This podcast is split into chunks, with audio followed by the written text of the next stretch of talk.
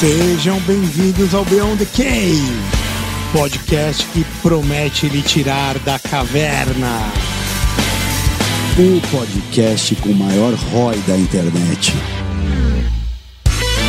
Eu, Caio Fernandes, Regis Magal e Marco Antônio, chefe das Centúrias.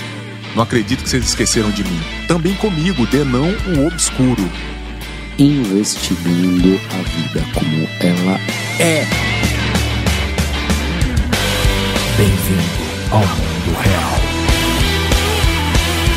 Bem-vindo ao Beyond the Cave. Sejam mais uma vez bem-vindos ao Beyond the Cave. Lelele, lelele, lelele.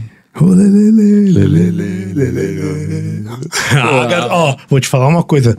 Uma noite especial, nosso querido convidado maravilhoso. A gente já vai apresentá-lo. Mas antes disso, tem algumas coisinhas que são necessárias, não é verdade, Caião? Arroba Beyond the Cave PDC, cara. Vamos lá, galera. Segue a gente na- nas todas as mídias sociais, no Instagram, no YouTube, tem uns vídeos lá. É, bombando essa semana, hein, Reginho? Bombando, cara, bombando. Bombando, o Léo- episódio do Léo, o meu, Léozinho voando, coisa voando, maravilhosa. coisa velho. linda. Então, nas redes sociais é importante o pessoal é, do que ouve através do Spotify ali, das plataformas de áudio, nos avaliar também lá. Tá? Vai lá, clica o botãozinho. É, meu, você bota lá, dá cinco estrelas, quatro estrelas, dê estrelas, mas é importante ir lá e apertar o botão. Não esqueçam de fazer isso, porque vai propagar o nosso trabalho aí, certo? E se eu quiser apoiar? Aí, meu velho, é muito fácil. Você pega no próprio Instagram do Beyond the Cave, tem lá em cima o, o link pro Apoia-se, apoia.se. Custa caro ou não? Como é que é? BYOND, 20 reaisinhos por mês, estapar.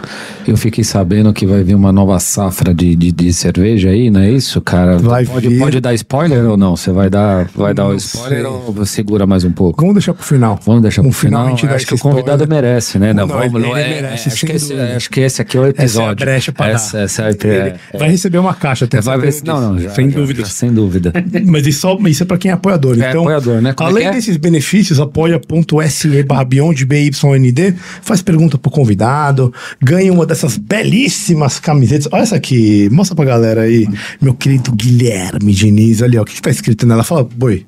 Eu sei o que o meu sangue é da mesma cor que o dos negros, Dom Pedro I. Coisa linda, que Heráclito, tem um monte de camisetas com frases legais. Aqui, ó, o José Bonifácio, aqui, ó, é um deles que tá lá com a gente. Então, tá na reserva, reserva.inc barra É, não é aquela Pra quem quali- não for apoiar, quem apoia já ganha uma, escolhe a, Já a dá preferência. cara. É isso aí, né? E a qualidade é de verdade, não é aquelas camisetas de campanha política. Manja aquela camiseta, tipo, que você depois usa de, de, de pano de chão, aquela Tipo do coisa MST, meio. você tá falando assim. É, aquela coisa meio rala, Aquele fuleira, lixo, aquele aquela lixo. porcaria aquela bosta. Algodão de primeira. Aquela É, merda. Mil fios. É isso. Mas quem temos aqui hoje? Nosso querido Guilherme Gonçalves dos Santos Diniz, formado em Ciências Jurídicas e Sociais pela Universidade de Ribeirão Preto, quente pra caralho, professor de Literatura Brasileira, História do Brasil e Pensamento Social Brasileiro em cursos preparatórios para candidatos à carreira diplomática, criador aí do canal Brasil Brasis, que é sensacional, maravilhoso, adoro, só de boa, cara, uma estética bacana também, marido da Paula e pai do Teodoro, grande Guilherme, que já esteve com a gente no Sarau, quando falamos da história do Brasil com o Garchagin e com o Thomas Juliano. Muito obrigado por ter vindo aí. Não, o prazer é todo meu. Tô Então, muito, muito honrado aqui em poder partilhar aqui com, com vocês a, né, o conhecimento da nossa história, né, naquilo que a gente pode contribuir para esclarecer um pouco mais né, desse grande desconhecido que é o Brasil. Né? E é muito desconhecido, né? Tem, tipo, é, e eu digo não só que é desconhecido, como muitas vezes é conhecido da forma errada, de uma forma desconstruída do Sem Brasil. dúvida, sem dúvida. A gente precisa. Um subproduto, né? E a partir disso ir entendendo, né? Mas é possível e, pô, é maravilhoso. É uma jornada bacana. Ah, Você gosta, né? Antes da gente ir- ir direto para a parte que, que a gente quer falar de história do Brasil, eu queria te fazer uma pergunta que a gente faz para todo mundo aí, que são os nossos pilares filosóficos. A gente sempre questiona o que que é uma vida boa. Né? E isso é uma coisa individual. Mas eu te pergunto, o que que, para você, quando a gente fala isso, o que que vem na tua cabeça? Uma vida dedicada a outro. né? A sua família, a sua comunidade, os seus amigos. Eu acho que uma vida boa é justamente essa, né? Uma vida de entrega, né? Acho que a, a bondade, o amor, o carinho, acho que a gente tem muito mais quanto mais a gente dá para os outros. E eu acho que isso traz um sentido de, de, de realização imenso. Então, acho que uma vida dedicada a outrem, né? O amor ao próximo, né? Como queria Cristo. Amar a outrem, né? Viver para outrem, como diria Augusto Conte, mas no final das contas, é isso aí. Dedicação ao próximo. Acho que é essa é o segredo da vida boa. Ótimo, excelente. Uma ideia cristã pra caramba, né? Você vê. E, e- e Como você vive isso no dia a dia? é isso. Pô, cara, não enchendo o saco de ninguém. Boa, boa, legal. Como é um que. bom começo. É bom É comer. bom começo. Você desempenhar os seus papéis sociais como pai de família, sendo um bom pai, sendo um bom marido, né, no seu emprego, sendo um bom empregado, se você for empregador, sendo um bom empregador, não querer passar perna em ninguém. No que puder ajudar, você ajuda. No que você não puder ajudar, não atrapalhando. Então, é, se dedicando realmente na, atividade cotidiana, no dia a dia, eu acho que é justamente essa ideia, né? O José Maria Escrivá falava, né? Da forja, né? Do santificar o trabalho no dia a dia. Eu acho que é, é bem por esse rumo. Deixa eu falar, deixa eu, vou, vou, vou pro assunto direto, só que a história do Brasil é um negócio muito amplo. Né? A gente tem. Cara, não dá pra gente falar né, da história do Brasil inteira aqui em, em duas horas, duas horas e pouco. É, mas eu, eu, eu, obviamente, te acompanhando aí um tempo, que não é tanto, mas aí pelo menos aí uns seis meses, e vendo o teu trabalho, tem alguns pontos que eu queria falar especificamente da história do Brasil mesmo. Eu acho que esse, esse é um episódio que ele, ele busca esse tipo de conhecimento, que é, um, que é o que eu falei dessa ideia de um pensamento desconstruído que a gente tem, para a gente poder construir outras, é, outras interpretações, na verdade até as, as interpretações mais corretas pra gente e pros nossos filhos. E eu, eu pensei em algum, algumas coisas específicas. A primeira delas é em relação aos bandeirantes, né? Pensando cronologicamente, vamos começar lá no descobrimento do Brasil, não, mas vamos pegar um, pe- pedaço do Brasil colônia, onde os bandeirantes tiveram grande influência. E, e existe uma, uma, uma briga em relação, não digo uma briga, mas existem vertentes que explicam como que os bandeirantes atuaram, né?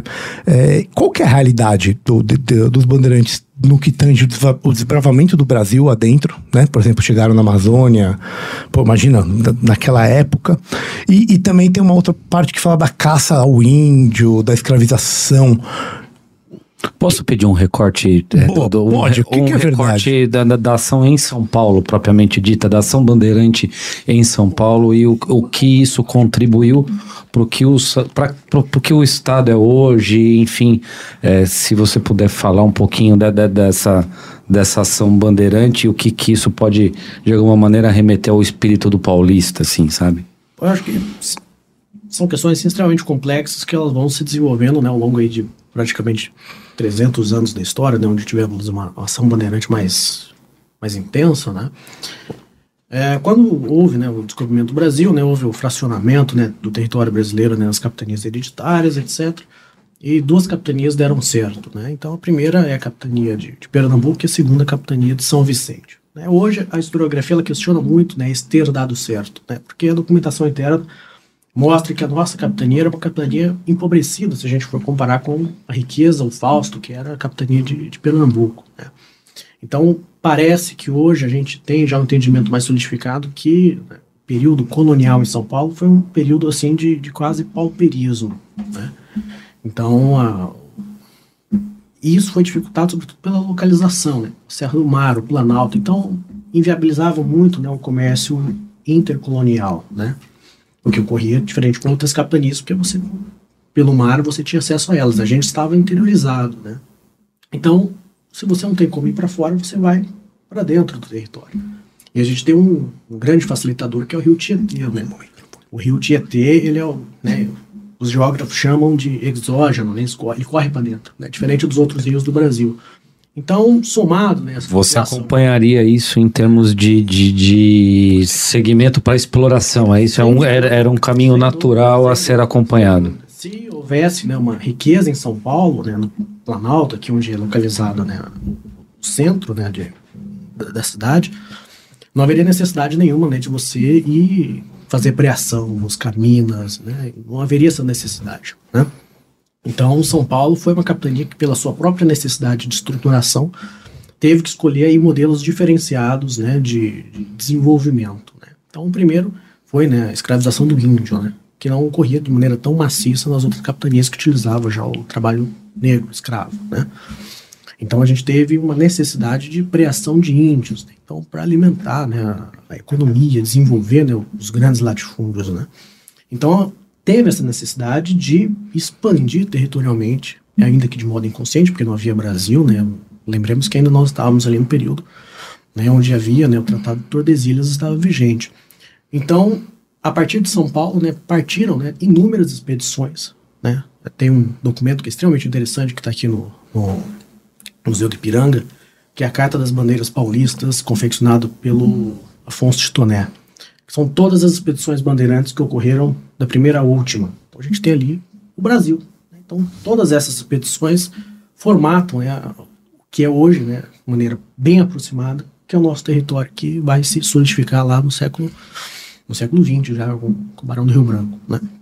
Então tá tudo ali, tá tudo ali. A Amazônia, o Paraguai, o Sul, tudo ali tá, tá delimitado por intermédio desse desse avanço paulista, né? Agora, quando a gente pensa né, na, nas bandeiras, a gente faz um pensamento único, né, estabelecendo que não houveram diferenças entre elas, mas existiram diferenças profundas. Né? Então, existiram bandeiras, em grande parte patrocinadas pela coroa, existiram entradas, que eram particulares, existiram bandeiras apenas para preação de índios, então lembramos, por exemplo, Raposo Tavares no Guairá, que é onde é a região oeste do Paraná. Né? Então, ia-se ali né, prear, né, escravizar, né, dito em outro termo, escravizar índios. E também nós temos a busca por metais preciosos, né? Sabará, Ouro Preto, todas as cidades históricas mineiras foram fundadas por bandeirantes. Né? Fora as cidades históricas nossas, né? Itu, Mojimirim, etc. Fundadas também por bandeirantes. Taubaté, por exemplo. Seria exagero fazer uma alusão a, a ao caminho para o oeste nos Estados Unidos? De você desbravar e de formar novas fronteiras e, e é, ter populações muito diferentes e com propósitos muito diferentes que historiograficamente você vê sobre um, sobre um mesmo nome, mas os propósitos eles não, não eram o mesmo. E como é que como é que isso se regulava ali no dia a dia, né? É, como é que isso é, é, isso, por exemplo, se eu tivesse um dinheiro e quisesse ir lá buscar ouro, eu poderia montar uma uma expedição e ir atrás disso ou não precisava de um subsídio, precisava de uma autorização ou era uma coisa meio completamente livre, ah, chega aqui, monta, vai, se estrutura e vai. Depende, né? Conforme foi havendo uma, uma fixação, ou seja, o aumento e a presença da burocracia em determinados pontos do território, então, por exemplo, na região de Minas, evidentemente que não era qualquer um que poderia ir lá né, buscar metais preciosos, porque a coroa já estava.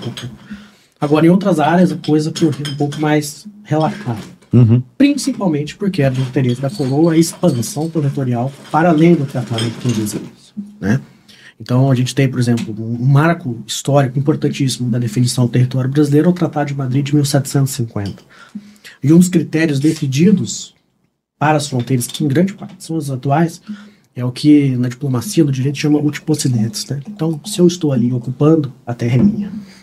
Se você não está ali, a terra não é sua. E o grande, o grande X da questão foi como que a gente vai provar que nós estivemos nesses lugares? Através das bandeiras, as cartas, testamentos, etc. Então, quem foi o grande artífice, né, que foi o Alexandre de Guzmão, né, que é o avô da nossa diplomacia, ele era paulista, era de Santos, pô, era à toa. Hum. Mais um de Santos. Então as coisas elas vão se delineando dessa, dessa maneira.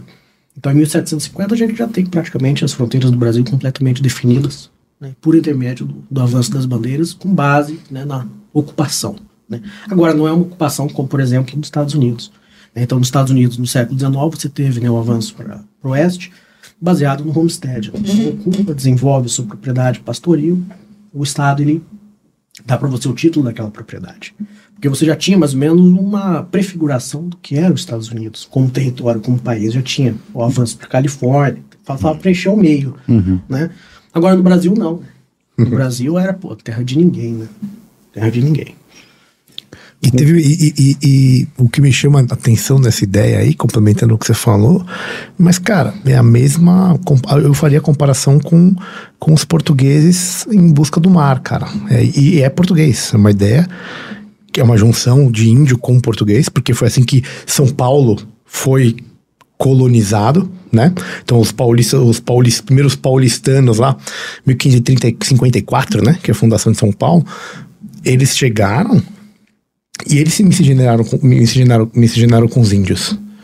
Né? Muito numa ideia de conquista. E a partir daí, porque foi a miscigenação portuguesa que tem essa ideia de vamos para cima, vamos buscar o que tá lá fora, vamos expandir com, com, com conhecimento indígena aí. E a partir daí que. Ou tô falando errado? Não, tá perfeito. O grande artífice da, da povoação em São Paulo deve-se a João Ramalho. Né? João Ramalho, a gente não sabe direito o que que ele- como que ele chegou aqui, se ele era um degradado, enfim, se ele veio com Pedro Álvares Cabral.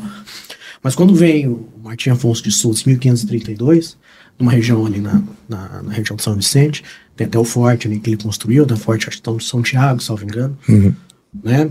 Que é uma região histórica. Ele encontrou o João Ramalho. João Ramalho já estava integrado à sociedade indígena na linguagem, na reprodução, tinha muito. É o pai dos paulistas, né? o João Ramalho. Os caras falam que tinha um filho com. Tinha muito pudor, meu velho. Que era tipo, meu, vamos povoar, tinha um monte de mulher. Regis, eu acho que respondendo a sua pergunta inicial, né, que você fez para o Guilherme, é, na minha visão, eu acredito que essa, essa visão deturpada significa de rever esse momento histórico com os olhos contemporâneos, né, que aí que nasce toda essa tentativa de se reescrever a história e tirar o brilho das pessoas que desenvolveram, né, o, o- desenvolveram no sentido territorial que a gente falou, até da exploração mesmo. Enfim, e a- o modelo de atividade econômica era baseado na escravidão. Então, a gente tem que se transportar a essa era para entender o contexto daquela região e daquele momento, né? E, e a produção era feita dessa maneira. Infelizmente, era esse o, o, o, o que tinha ali de disponibilidade de mão de obra e eles iam buscar e tentar é, trazer alguma melhoria para a sociedade como um todo, né? Nessa forma que hoje em dia a gente, nos, aos olhos do, do, do, do, do homem contemporâneo, é inconcebível, né? É um anacronismo marxista, é isso?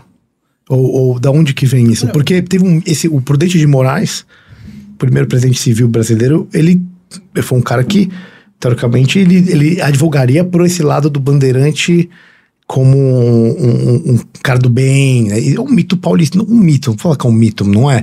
Mas ele jogaria por essa corrente. Qualquer corrente contrária que joga pro lado inferior, apesar da gente não tirar conclusões totais. Não foi tão bom, né? Nem tão ao céu, nem tanto à terra. A gente sabe que teve os, os dois lados do negócio. É uma corrente marxista, é isso? Acho que é uma corrente mais crítica, né? Mas eu acho que muito desse, desse criticismo sobre o movimento bandeirante, dos movimentos bandeirantes, se deve também, eu acho que muito por, pelo outro lado, ter puxado muito e trabalhado de uma maneira muito idealizada. Uhum. né? Então, a gente tem ali no início da década de 20, a publicação de um livro muito importante, que é Vida e Morte do Bandeirante, escrito por um paulista chamado Alcântara Machado. E nesse contexto, quando ele era presidente do Estado, né, governador Washington Luiz, ele publicou, em parceria, né, ele era governador, né, então ele fez publicar todos os testamentos, atas né, da, da, da Assembleia da Câmara né, de São Paulo, e a partir disso conseguiu fornecer documentalmente como que era a vida e morte dos bandeirantes, Uhum. como eles viviam, sobretudo por intermédio do que era legado como testamento, né? Bens, posses das mais diversas, terrenos, etc. E aí, assim, sobre. Desculpa, desculpa, continua, continua. E, e apurou-se né, que eram pessoas pobres. Então, pô, legava pô, uma colher, legava um baú, propriedade, né, poucos ah, bens materiais. Né? E, paralelamente a isso, surge, posteriormente, sobretudo a partir da Revolução de 32, esse, uma tentativa de fazer os bandeirantes não como eles realmente eram, né? que eram pessoas que viviam numa condição precária, que necessitavam expandir. Você vê a casa do Anhanguera, né? Coloca na internet como que era a casa do Anhanguera antes da reforma. Era uma casa de pau a pique quase caindo. Não era uma pessoa com faustos, né? Como se fosse a corte Luís XVI em São Paulo. Não era. Então, mais criou essa ideia de que os bandeirantes tinham né, toda essa, essa, essa pujança, tá, uma coisa bem idealizada. E o que a outra corrente, digamos assim, vem combater é justamente essa percepção idealizada. Ao passo que ambos estão, digamos assim, trabalhando com falsas questões. Né? Então, acho que precisa colocar as coisas nos devidos termos. Né? O, o que eu ia te perguntar Equilíbrio, né? é, em- ainda em relação à questão indígena, então duas, dois lugares comuns talvez desse período é que a, a- a mão de obra indígena ela era inferior é, à, à- à produtividade da mão de obra negra, por exemplo, então isso tornava ainda as expedições mais difíceis e que também é parte da redução da, da- dessa população não se, não se deveu é, necessariamente a abusos e mortalidades diretamente relacionadas à escravidão, e sim também houve uma parte de aculturamento. E que isso pôde ser, inclusive, é, legado. O, o, o, índio devidamente aculturado, ele poderia, inclusive, legar propriedade ou bens para e constituir família. Isso existe documentação histórica ou isso é muito é, é- é romantismo, assim? Existe, existe. Né? Então, a, a coroa portuguesa, durante períodos, evidentemente que dentro de avanços, retrocessos, a lei é uma coisa, a realidade às vezes trabalha numa outra chave. Né? Então, sempre foi problemático para a coroa a escravização do índio. né? Então, quando a gente lê os testamentos antigos de São Paulo, e antigos ali do final do século XVII, 1600 e pouco, 1700, a gente vê o mascaramento que existe na alegação, né, na deixar como testamento, como propriedade um índio, né? Então não fala índio, indígena, né? Fala pô, negro da terra? Usa termos assim que hoje você lendo não faz tanto sentido, mas na época você sabia que era um mascaramento para deixar aquela propriedade e o índio era uma propriedade para alguém, né? Considerava-se dentro daquele sistema. Mas a questão da, da, da escravização do, do índio, né, a gente percebe que a, a não, digamos assim, perpetuação desse sistema não se deu pelo, pelo caráter do indígena. Muito pelo contrário, né? Hoje o indígena ele tem um, um elemento de, de, de vigor e força que é histórico, isso é absolutamente inegável.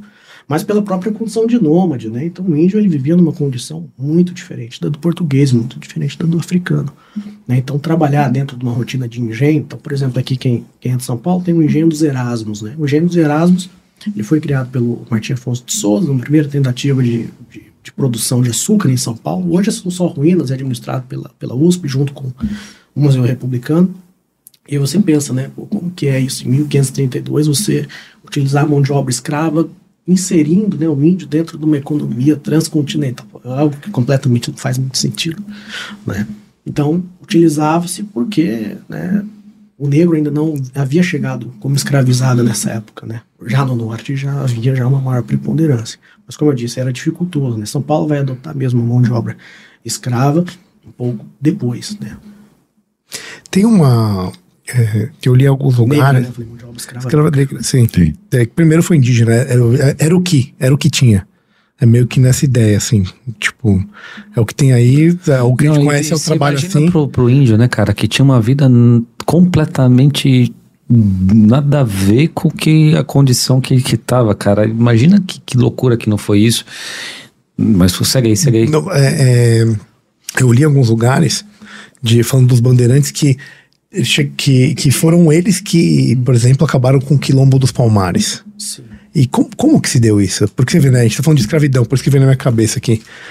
Indígena que, e, e, e uma guerra, e a maior referência contra escravista brasileira, Palmares, que é da escravidão do negro.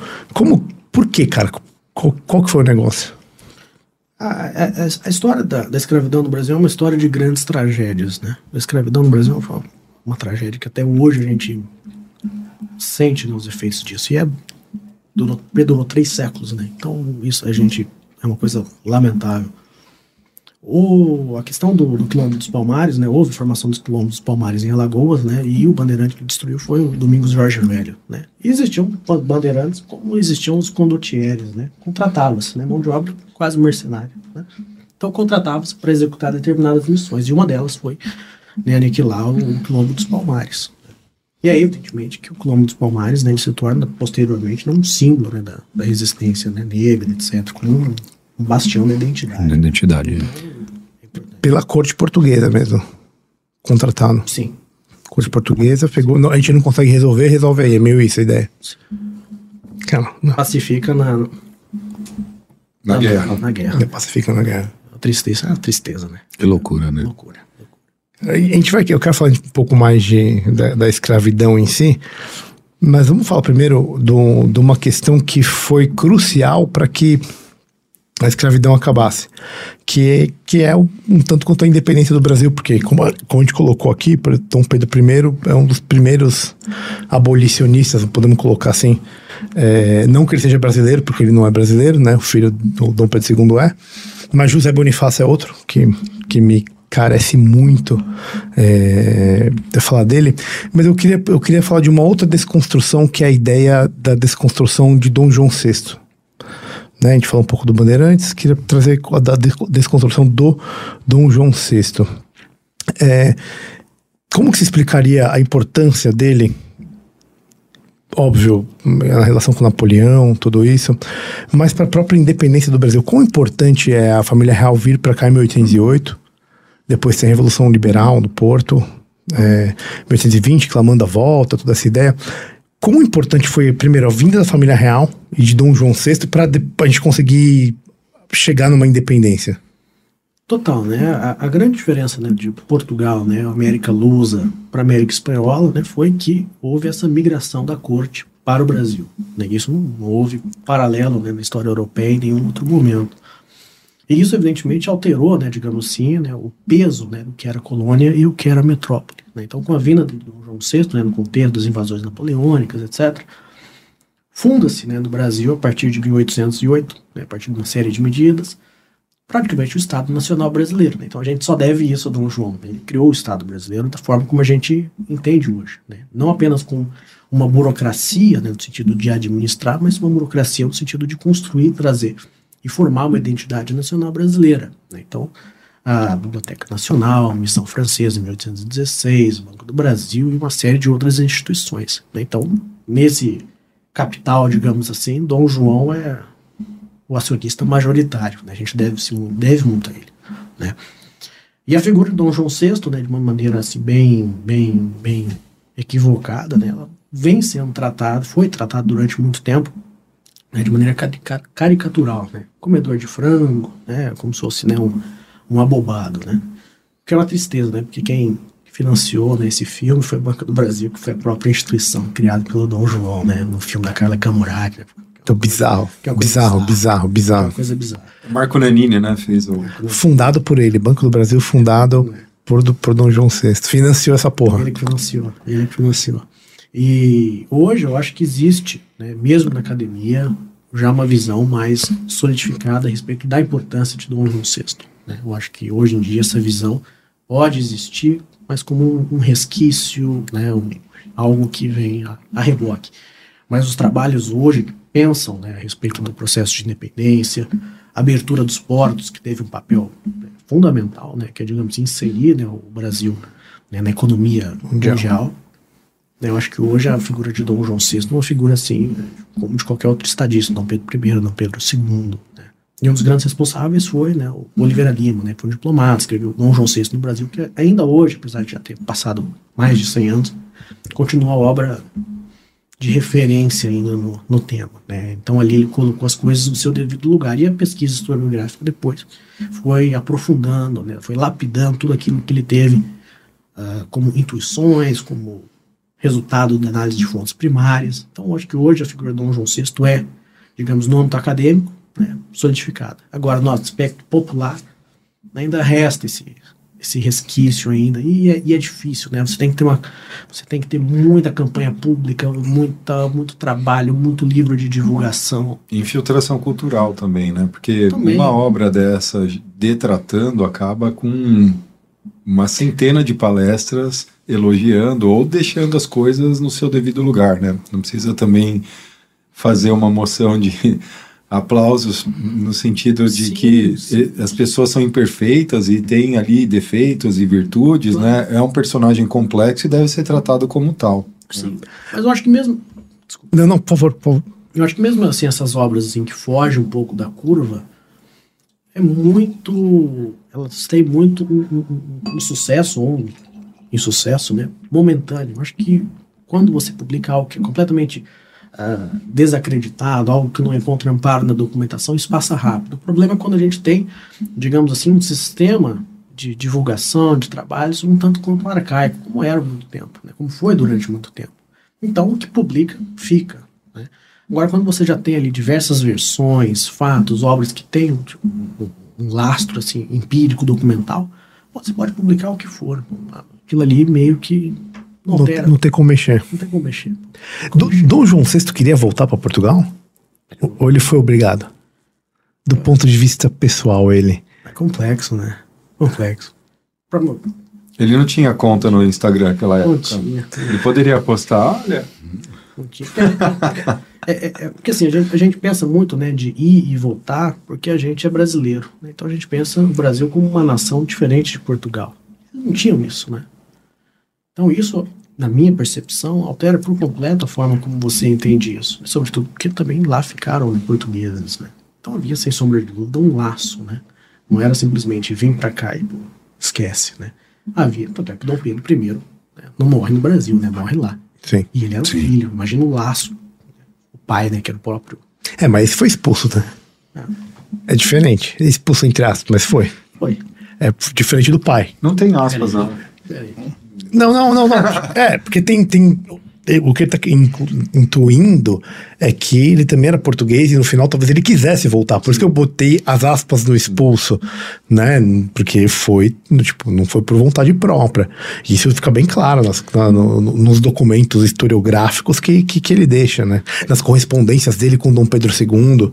Você encontra isso. Eu acho que eu, diz muito assim da, da- sobre Dom Pedro I é que quando houve né, a exumação né, do corpo dele, ele não tinha nenhuma medalha brasileira. Eu acho que isso diz um pouco, né? Só tinha medalhas portuguesas. Caramba, hein, cara. Essa, essa é boa, essa eu não sabia. Eu Que isso- tristeza. acho que isso Uma vez colônia, pra sempre colônia, né? Acho que vai pra esse lado. talvez um descontentamento, né? Uma mágoa. gente é gente, né? Não tem jeito. Teve que sair na calada da noite, né? Não tem jeito, né? Não tem, a gente, é isso aí. Isso, a gente não tira, né? Não. Esse, esse patos aí, ele é, ele é, é impossível de você tirar. E todo mundo vai ter, né? Não é uma crítica né, de homem, não.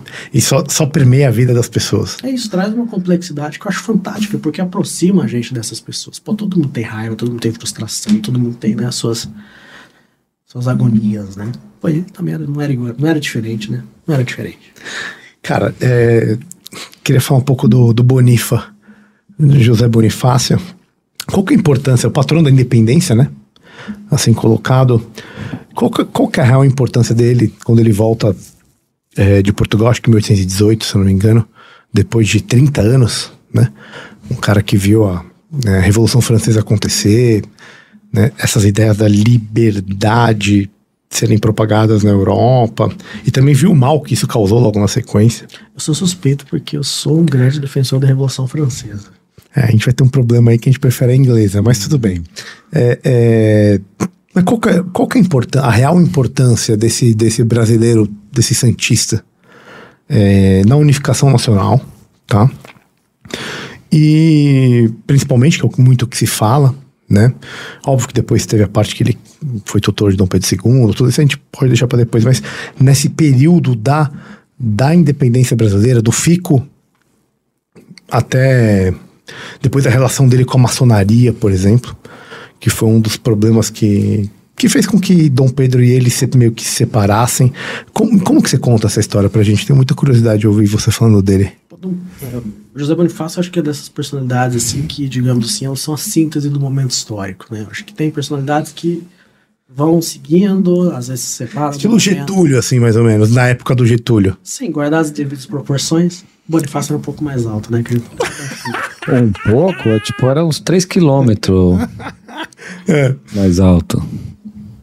Então, a, a partir de José Bonifácio, a gente consegue, digamos assim, decompor né, o, o painel político, civil, institucional da época, né? Então, sei lá, Dom Pedro II foi assim, com Caxias a gente consegue pensar assim, e José Bonifácio também.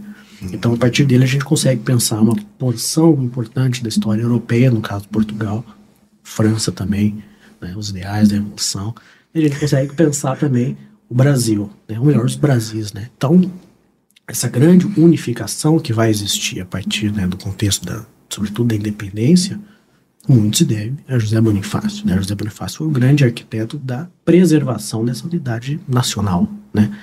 Porque a gente, a gente esquece que o Brasil, como a gente entende hoje, como entidade política, não existia na época. Precisou ser construído. né? Então ele deu o primeiro passo. né? E ele pensou assim questões absolutamente estruturais.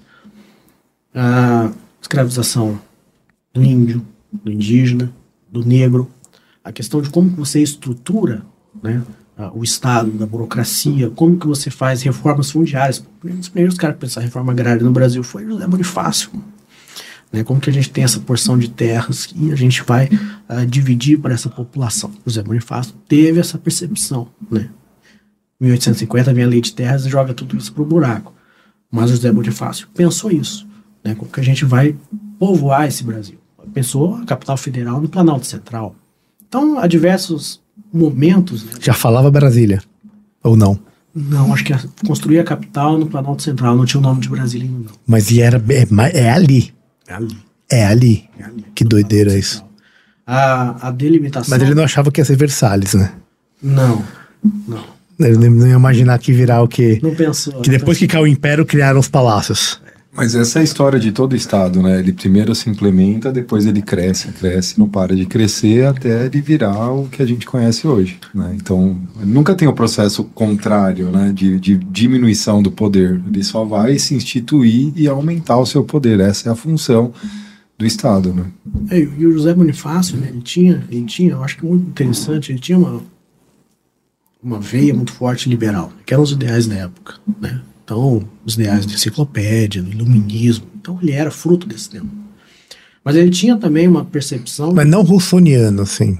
Não, não necessariamente. Não necessariamente. Tá. Talvez ele, ele- fosse um pouco mais pessimista. Ele era uma pessoa É pessimista. português, né? Mas com alma mais portuguesa, né? É.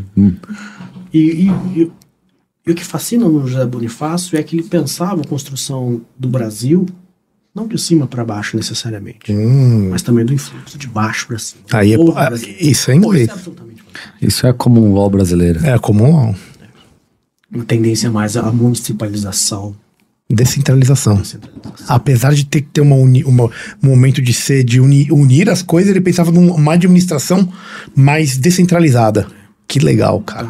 Isso é, o- esse é o contexto liberal, né? Contexto liberal. Contexto liberal. Mas veja, ah, isso eu acho interessante, né? Porque a gente fala muito no liberalismo, né? Como uma, uma, uma ideia de liberdade e tal. Só que quando a gente vai ver, né? Como que o liberalismo, digamos assim, se impôs na periferia do mundo, pô, foi no cacetete, cara. Foi no cacetete. É liberal no centro, né? Na Inglaterra, na França, na Inglaterra. Agora no resto do mundo, pô, sustentou o liberalismo na base da escravidão, pô. O Império Britânico foi por causa da. Não foi por causa de, do livre comércio, foi por causa da escravização da Índia, foi um- praticamente intervenção no mundo inteiro. Acho que não tem. Não, sei, acho que não, tem. Conta-se numa mão quais países a Inglaterra não interveio. né? Então a, histó- a gente precisa entender isso. E o José Bonifácio ele tinha essa intuição. Que a história não é necessariamente de cima para baixo, né? Por intermédio da burocracia, da legislação, etc. Mas também né, como um apelo popular, eu acho que uma certa dignidade. José Bonifácio, no fim da vida, ele ficou uma pessoa né, intratável, né? Também foi perseguido tudo quanto é jeito. Né? Mas quando a gente lê as cartas dele, pô, o amor que ele tinha pelo povo é absolutamente incrível. Né? Que não necessariamente a gente vai encontrar sempre na nossa história, sobretudo, digamos, no andar de cima, né? Não, muito pelo contrário. Muito pelo contrário. Pe- Pelo contrário, a ideia do poder corrompendo e não você. Muito pelo contrário. É, não. Genial. E os irmãos dele? Porque atuaram juntos. atuaram, pô, participaram da- das cortes em Lisboa, né? Há, há muito tempo atrás, há muito tempo atrás, foram publicadas as obras completas dos irmãos Andrade, não era nem do José Bonifácio, do governo pela Prefeitura de Santos, enfim, Prefeitura de Santos. Prefeitura de Santos. Aí você lê, pô, os caras estavam dialogando em alto nível com os europeus, e eu acho que essa é uma outra contribuição, não apenas do José Bonifácio, mas dos irmãos, de entender a nossa realidade, não por intermédio de doutrinas estrangeiras, como se essas doutrinas fossem infalíveis. é que a gente ocorre muito, né? Oliveira Viana chamava de idealismo utópico, né, da- das elites, né? Então a gente transplanta, né, uma ideologia, uma doutrina, enfim, estrangeira. E se a realidade não corresponde à doutrina, pior para a realidade. A doutrina está verdadeira. E isso acontece, pô. É no presidencialismo, é no parlamentarismo, diversas doutrinas que vieram né, e se solidificaram como se fosse coisa nossa, quando na realidade não é. E os irmãos Bonifácio, eles tinham, os irmãos Andrada, né, eles tinham essa percepção de abrasileirar, né? entender as nossas particular, particularidades. Não é à toa que ele tratou da escravidão. Você acha que a escravidão não altera regime de lei, propriedade, desenvolvimento do Estado? Altera tudo. Altera tudo. Então ele tinha essa percepção de entender como que esses mecanismos que ocorrem embaixo da sociedade vão influir a burocracia, o Estado, a própria identidade. Como que o Estado vai se organizar? Eu acho que isso foi uma lição, era verdade e ainda permanece verdadeira. Então, é uma, é uma, é uma, é uma coisa assim, que o Brasil ensina para o mundo.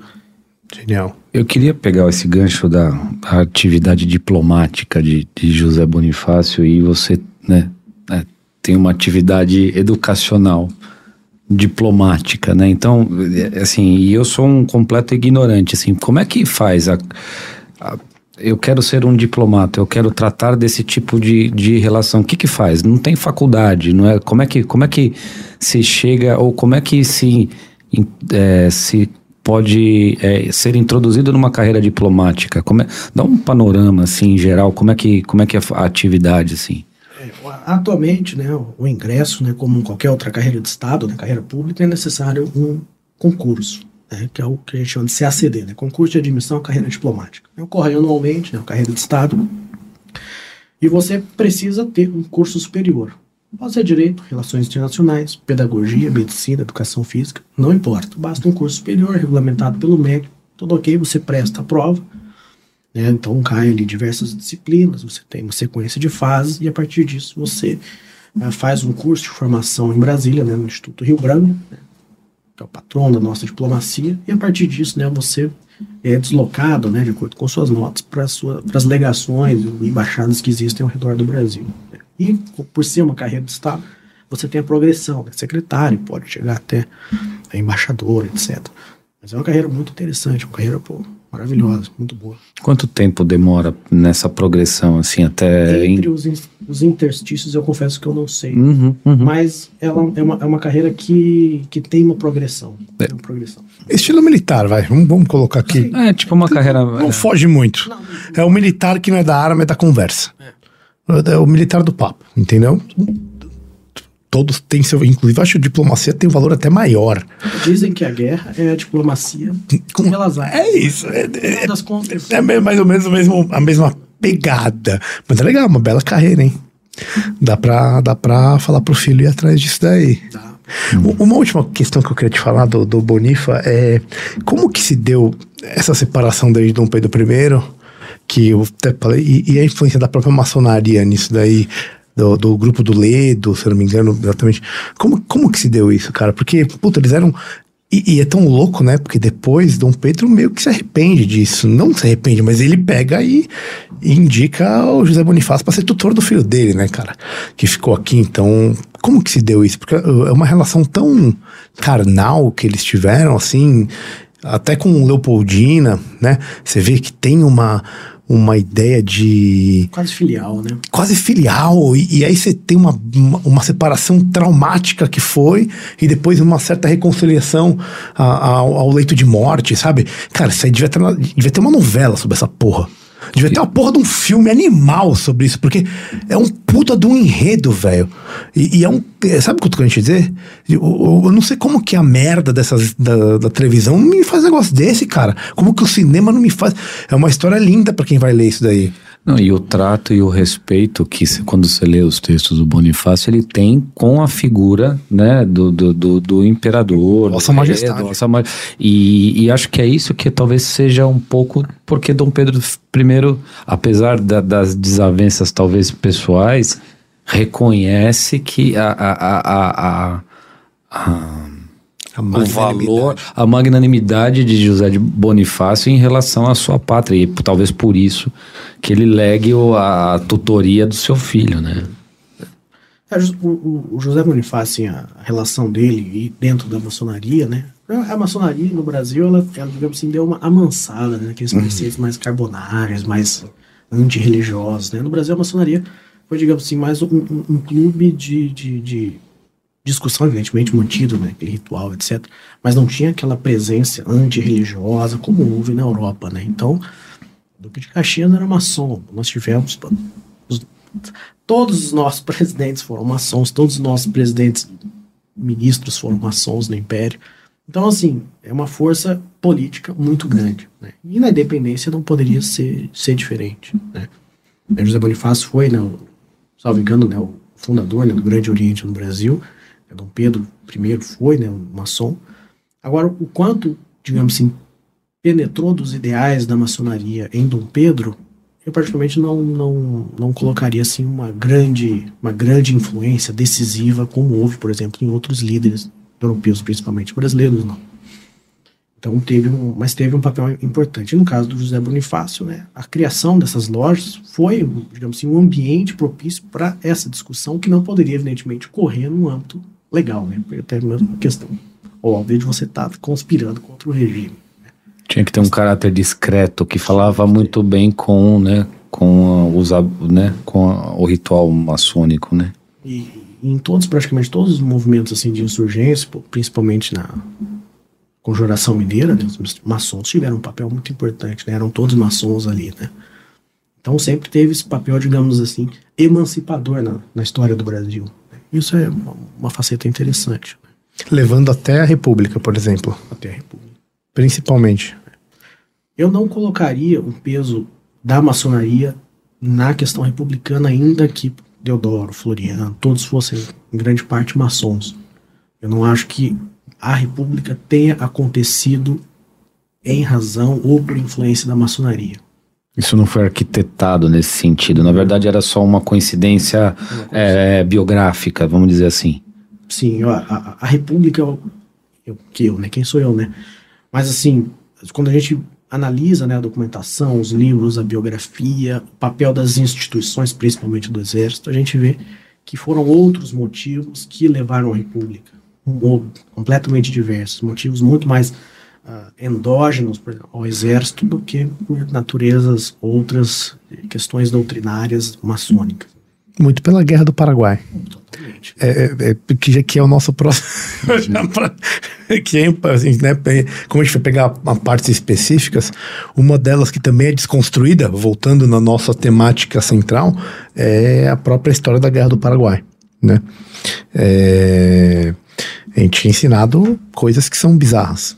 E, e não se coloca nada de heroísmo a um monte de heróis que tivemos e que foram forjados através da maior guerra da, da América do Sul, né? É, contexto histórico para começar a entender E como que por que que se sucedeu a guerra do Paraguai tem uma questão de disputa interna no Uruguai tem uma questão do desejo expansionista de Solano Lopes tem uma interferência imperial brasileira na região do Prata, né? Qual, qual que é a verdade da Guerra do Paraguai? Por que que, que, que aconteceu? Hoje é verdade o seguinte: né? que a Guerra do Paraguai ela é uma consequência da fragmentação né, do Império Espanhol, né, do, do Prata, e a consequente formação dos Estados Nacionais, dos Estados Platinos. Né? Então, quando a gente cria né, estados, a gente cria estados necessariamente antagônicos e com uma necessidade de afirmação de seus próprios interesses. né? Então, o Uruguai vai nascer muito quase como um estado tampão da Argentina, com influência muito pesada brasileira. A Argentina nasce né, com questões ah, de centralização e federalismo, né, sobretudo entre Buenos Aires e as províncias do interior. Né? Ah, e o Paraguai ele vai nascer a partir disso quase como um, um- um- um- um Estado que gere os seus próprios interesses, mas com relações um pouco menores com os outros Estados. E, evidentemente, que ela necessita aquilo que os outros Estados têm em abundância, que é a saída para o mar. né? Então, o Paraguai é um enclave, né? Então, a gente tem ali a, né, o pai e o avô de Solano Lopes, que vão necessariamente né, criar uma identidade nacional paraguaia e que vão buscar mais e cada vez mais acordos diplomáticos, criando né, uma relação para que pudesse né, acessar o prato que poderia né, levar, né, enfim, subsistir no né, Paraguai, que era uma economia agrícola. E aí, a partir disso, né, vão se construindo ali inúmeras tensões até que, em 1864, né, eles invadem né, o território brasileiro, né, na região do Paraguai, né? Mato Grosso? Mato Grosso, perdão. E a partir dali, né, se deflagra, né, aprendem né, o navio, né, o Marquês de Olinda, o governador estava presente, morre de fome numa prisão paraguaia, existe Nossa. uma movimentação, uma movimentação pública muito forte para que alguma coisa seja feita. E não subiram o rio porque a marinha brasileira era foda. É. Era o que a gente tinha, era a marinha. E aí, a partir, e aí, a partir disso, né, se deflagra né, a Guerra do Paraguai, que foi a pior guerra que a gente em termos de dimensões, né, tanto espaciais como de questões também de natureza de mortandade, né. Foi terrível o Brasil, né, jogou, a gente pode colocar a República um pouco na conta da Guerra do Paraguai, porque ao mesmo tempo que esfacelou, né, as finanças do, do Estado Imperial, fortaleceu, né, o interesse, mais o interesse de classe do Exército no sentido de ser reconhecido. Se julgava uh, merecedora de maior reconhecimento daquele que realmente gozava, né? Isso evidentemente gera, né? No pós-guerra. de coesão muito grande no pós-guerra. No pós-guerra. No pós-guerra. E, e, e, do ponto de vista de importância de formação de, de unidade nacional para o Brasil? Total. Com, é tipo Guararapes, assim? Guara, Guararapes, ela tem, digamos assim, um significado simbólico... Maior. Maior. Tá. No aspecto da formação. Porque... Em 1864, 1870, a gente já tinha praticamente formado a ideia do que é o Brasil, da nacionalidade. Os justo, estava muito justo, justo, justo. O Instituto Histórico e Geográfico é criado em 38. Daí até lá, então, pô, tem produções, Varnhagen já havia feito uma produção muito intensa. Nós já estávamos ali no período romântico, então a gente já tinha, digamos assim, consolidado uma perspectiva do que é ser brasileiro, já tinha uma noção. Agora, em Guararapes, não, né? tinha Brasil, né? Nós estamos falando aí do século XVII, né? 1640. Né? E Guararapes tem esse significado simbólico muito grande, né? Pela questão da fusão das raças, né? Do, do negro, do indígena e do branco, né? Como, como uma amálgama né? que constituiria, como de fato constitui a sociedade brasileira, né? E sobretudo, é, utilizando a guerra, né? Como um, um elemento de, de união, né? Acho que não tem elemento mais simbólico, né? E ao mesmo tempo real do que a guerra para você poder formar essa, essa unidade. No Paraguai a gente já tem uma questão um pouco diferente, porque nós já tínhamos essa formação, porém nós não tínhamos, da forma como a gente vai compreender depois, a formação, digamos assim, de um, de um, de um evento que fosse tão popular né, na nossa história. A Guerra do, do Paraguai foi um evento popular, né, não no sentido de popular, no sentido de ser bom, né, ser famoso, no sentido de mobilização. Então, os voluntários da pátria, nós tivemos, né, né, regimentos que eram formados em todas as regiões do Brasil. Né, então, assim como a Primeira Guerra né, mobilizou uma geração né, muito grande de jovens né, que iam para a guerra como se aquilo fosse. Né, vai acabar amanhã. Não tinha muita ideia do que estava acontecendo. E a Guerra do Paraguai, muito foi disso. Então, havia uma mobilização, um entusiasmo, um ânimo legítimos e justos, mas a realidade dos campos de batalha eram, eram terríveis. Né? A gente pensa a Guerra do Paraguai como você bem colocou, né? Ela foi uma guerra terrestre e marítima. Né? Então, quando a gente... Riachuelo, né? Riachuelo. Então, quando a gente pensa né, o avanço brasileiro, né, primeiro começava pelo Prata e subindo no Paraguai até chegar praticamente em Assunção.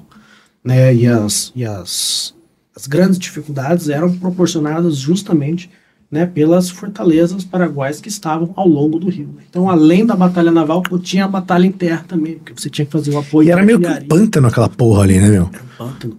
Você, você conseguir se mover ali é uma treta, cara. Por isso que demorou tanto tempo também, né? E provocou questões políticas gravíssimas, né? Gravíssimas. Então chegou um ponto onde os parlamentares acusavam Caxias de incompetência porque a guerra não avançava. Então ele falou assim: tá, tá bom, incompetência, então eu entrego o comando né, para para um civil e ele que, que coordene. É que foi um dos motivos da queda né, de Zacarias de Góes Vasconcelos, foi esse. O Caxias blefou, o Zacarias saiu e Caxias permaneceu. Caraca, eu não sabia é mesmo? Que era, que era, que era, era um, nessa época tinha uma transição de poder entre um governo conservador, um governo liberal, e o Zacarias de Góes e Vasconcelos era um conservador, né? Ele era progressista. Progressista. Liga progressista. E, Era e, da Liga. Era uma dissidência do Partido Liberal. e depois ele voltou pro poder de novo, não foi? Teve, uma- ele teve, teve Sim. duas vezes, se eu não me engano, no. O Caxias? Não, não, o, o Zacarias. Ah, ele volta. Volta depois, né? Volta, forma um outro gabinete mais pra frente. Você falou do, do Duque de Caxias aí, né? Patrono do Exército. É, teoricamente, o, o- o Exército dos Aliados estava sob comando do Mitre. E, mas quem tocou a guerra, 95%, foi, foi o Brasil. Foi, foi, foi, foi ele e o Osório. Osório. Ele e Osório. É, quando o Caxias chega uma hora, Osório tem um momento que ele assume né, o comando geral das tropas. Mas ah, o grande. O maciço das tropas, a organização, quem fez a organização foi, foi Caxias. né? Quando Caxias assume, a, a Tríplice Aliança estava completamente em frangalhos, né? completamente desestruturada. Logisticamente, porque era muito difícil né, você receber mantimentos, víveres, etc. Não tinha como você plantar lá, era um pântano. E no aspecto humano, né, as tropas estavam com a moral muito baixa, porque a guerra parou. Tem um momento que ela estacionou, não conseguia avançar e. Isso, isso foi tipo o Maitá ali? Onde- Quando que foi? Qual, que é, qual parte da guerra que é isso? estar já mais pro final, mas depois de Riachuelo, praticamente depois de Depois de Riachuelo. Para. Tentar entrar, tomar o, o, o, Rio Paraná. Esse que é o problema. Isso, esse é o grande problema. Esse é o grande problema. E ficou uma cara ali. Ficou. Então vencia uma batalha, depois estacionava, vencia. E era coisa pequena. Principalmente porque a gente não tinha, naquela época, cartas topográficas da região. Não existia. Então era tudo conversando com as pessoas. Um dos grandes personagens da, da Guerra do Paraguai é o Guia Lopes, né, que era um guia, né, como o próprio nome diz, Lopes. que orientava né, as tropas brasileiras. Né. Sem ele, pô, o destino possivelmente seria outro. Um desertor. É, tanto é que Caxias é o, a gente fala do Santos Dumont, né? Mas o Caxias teve a intuição de utilizar né, balões né, para subir nos céus ali, conseguir ter uma visão, uma percepção. É o drone. O- o- uma outra coisa, o, o, o, o tratado de aliança, né, da Tríplice Aliança, tinha um caráter liberal, não tinha? No, no final das coisas, assim, eu, pelo menos foi a percepção que eu tive quando eu li, que o, o, próprio governo, o Império Brasileiro, o Argentina, o governo argentino e uruguaio, eles não faziam questão de tomar o território paraguaio. Não, era uma ideia que assim, não, quando acabar essa guerra, vocês vão ficar com o que é de vocês, isso aqui vai ser devolvido para nós. E, e tinha uma ideia que não, não era uma ideia expansionista da, da, da Tríplice Aliança, né? Não, de maneira alguma, de maneira alguma. Não tinha esse, esse caráter assim, vamos, imperialista, né? Conquistar territórios. Não faz, não muito sentido. Nem pro Brasil, nem pra Argentina, nem muito menos pro Uruguai. né? Então isso fica, fica fora, digamos assim, como uma, uma pretensa agressão do Brasil contra o Paraguai, porque o Paraguai era um país industrializado. co- Como durante um tempo né, existiu essa, essa visão, né? Ela não, não se sustenta, né? Quando a gente vê Tipo, genocídio. é, teve, teve, te- assim, a, a historiografia da Guerra do Paraguai, a gente tem quatro momentos importantes. Primeiro, das obras escritas pelos combatentes. Então, Dionísio Cerqueira, né, Reminiscências da Guerra do Paraguai, ele combateu né, praticamente do início ao fim da Guerra do Paraguai. Visconde de Toné, com a retirada de Laguna, né, ah, o Almirante Jaceguai. É uma geração historiográfica que escreveu suas próprias experiências dos conflitos. né. Então, estive aqui, batalhei dessa maneira, conheci fulano, etc O próprio André Rebouças, né? próprio Rebouças, próprio Rebouças, engenheiro, importante, bem lembrado. Depois nós temos uma, uma segunda geração, que é uma geração de autores militares, mas ela já pretende dar um tom científico. Metodologia, fontes primárias. E aí a gente lembra do Augusto Fragoso, Guerra da Tríplice Aliança, porque é um colosso, são seis volumes, incrível. Você leu? detalhes, quase. Seis volumes de Guerra do Paraguai, tem que gostar muito, velho. Tem que gostar. Mas é uma geração mais científica. Ela não trabalha tanto como eu vi, eu achei, não. É, tem documento, vamos analisar. Enfim, uma obra importante. Mar, um marco na historiografia brasileira, como um todo. Depois a gente tem a geração, digamos, marxista, né?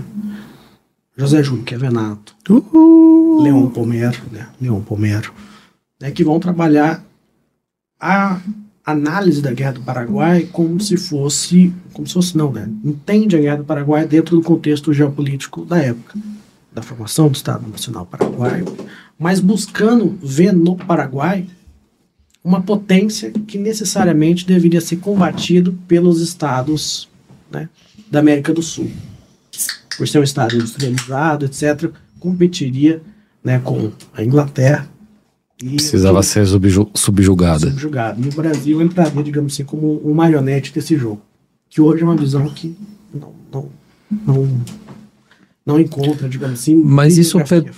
Predominou, assim, durante algum tempo, essa, essa, essa visão historiográfica. Acho que muito pelo momento, né? Você acha pelo momento? Muito pelo momento. Então, nós estávamos com governos militares no Brasil, na Argentina. Então havia necessidade de você produzir uma literatura que indiretamente, né, eh, questionasse, né, o caráter desses líderes que combateram, né, na, na Guerra do Paraguai. No caso Caxias, por exemplo.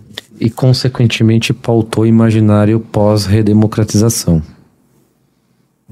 Em parte sim, em parte sim. Mas hoje O essa, imaginário popular, eu digo, do afegão médio, né? De, de, tipo, de, o afegão médio nem sabe o que Não, aconteceu não. Guerra do Paraguai, né, Não, velho? não, não, mas no sentido de que quem, quem, senso comum, quem digamos entende, é, o senso comum de quem é, tem interesse pelo tema. Quando você fala, o que, que você lembra de- de- dessas, três, é, dessas três posturas historiográficas que o Guilherme apresentou, talvez essa, essa, essa versão mais tardia marxista talvez seja algo mais próximo do que foi ensinado nas escolas Ah, não, sobre isso a sem guerra do, dúvida. do, do, Não, do não, Para- isso do sem Paraguai. Sem dúvida, sem dúvida, sem dúvida. E tem a quarta que você falou, né? E aí a quarta é, que hoje prepondera, que se você, se você for trabalhar, você vai ter muito trabalho para encontro, porque o autor ele debruçou nos arquivos diplomáticos brasileiros, paraguaios, uruguaios e argentinos, que é a visão, uma, digamos assim, síntese, né? Não foi só ele que trabalhou nessa perspectiva, mas ele é o autor, digamos, síntese de todos eles, que é o Francisco Doratiotto no livro Maldita Guerra. Tá. Um baita livro. É um calhamaço também. Então, assim, para você questionar aquela comprei. versão, você tem que Você acha que é a maior referência. Então, pra que é a você que tá ouvindo aí, Qual que é a é legal, porque É, é. você que tá ouvindo, tem um monte de bosta da Guerra do Paraguai aí. Isso. Compre um livro, que é esse. Ponto. É isso. Saiu a segunda reedição, tá barato, vale a pena comprar. E qual que é a visão? Qual que é a, a- a- assim, a, a- o, o enfoque de- dessa visão historiográfica? E dá um spoiler pra nós aí. Que a gente, é, é, dá Tá aquela... fudendo. aquela- a- Tá enfiando, tá enfiando uma toroça desse tamanho Ah, no sangue, não, velho. não. Daí foi o seguinte, ó. Em três curioso. minutos, resume o que. Não, não. Na- neste momento não há qualquer compromisso historiográfico. Aqui é, é só um. Tipo, você está contando de forma descompromissada sobre como que é o tema. É só para despertar interesse. Por, né? Você vai pegar um livro de. que- Faz um pitch. É, Mas eu acho que é muito do que ele pitch, falou, cara. É muito do que ele. É, é simples, a guerra. É simples, né? É, a guerra do Paraguai se explica pela dinâmica de formação dos Estados Nacionais Platinos. Bom, É isso aí. É isso, ponto. não tem a questão da Inglaterra, a gente estava com relações. É, e- então, então, e aí? Que que a Inglaterra não deu, não deu mal dinheiro aí pra resolver Não o foi, BO? não foi a. Inglaterra que Não foi a que Inglaterra que. treta? É, fala aí, fala aí. Tem uns, ca- Não, uns careca que estavam que- querendo me falar isso essa semana aí. O Doratiotto, ele traz alguns documentos que, que ele reproduz, né, ipsis literis, né, facsimilar ali, a Inglaterra falando, pelo amor de Deus, não entra numa guerra agora, porque não tem condição de vocês se manterem nisso. E a gente não tem como ajudar. As relações estavam rompidas, questões, questão crística. Então, para a Inglaterra, né, não- aliás, não faz nem sentido, né, você aniquilar a população paraguaia para depois querer transformá-los em consumidores, não faz o menor sentido. Tem o menor, tem o menor cabimento. é. Não se sustenta. Não se sustenta. Genial. Você falou do cara que, puta, do André Rebouças, né? E ele já deu uma bela de uma sorrida aí, né? Engenheiro militar. Qual que é o papel dele na guerra? Tem o diário dele, é do Clube Rebouças, inclusive, quem Beijo puder pra assinar o. Clube Rebouças Porra, aí. nós. Que eu vou te falar que foi uma coisa que eu fiz e que vale muito a pena. Tem o diário dele da Guerra do Paraguai.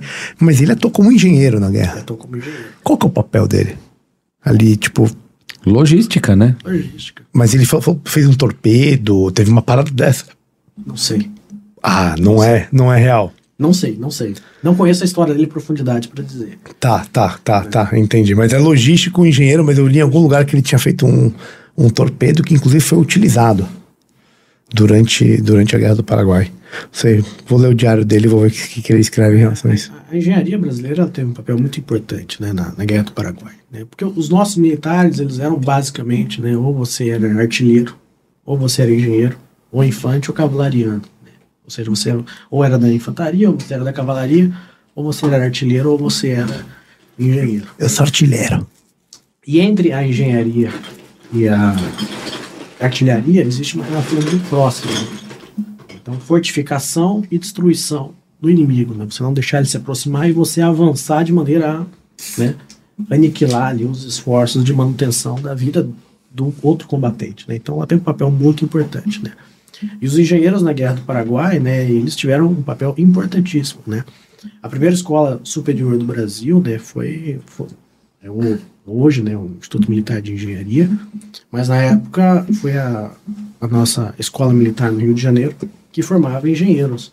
Então, a primeira escola superior do Brasil é uma escola militar. E teve um, o desenvolvimento né, da engenharia no Brasil foi absolutamente fascinante, né?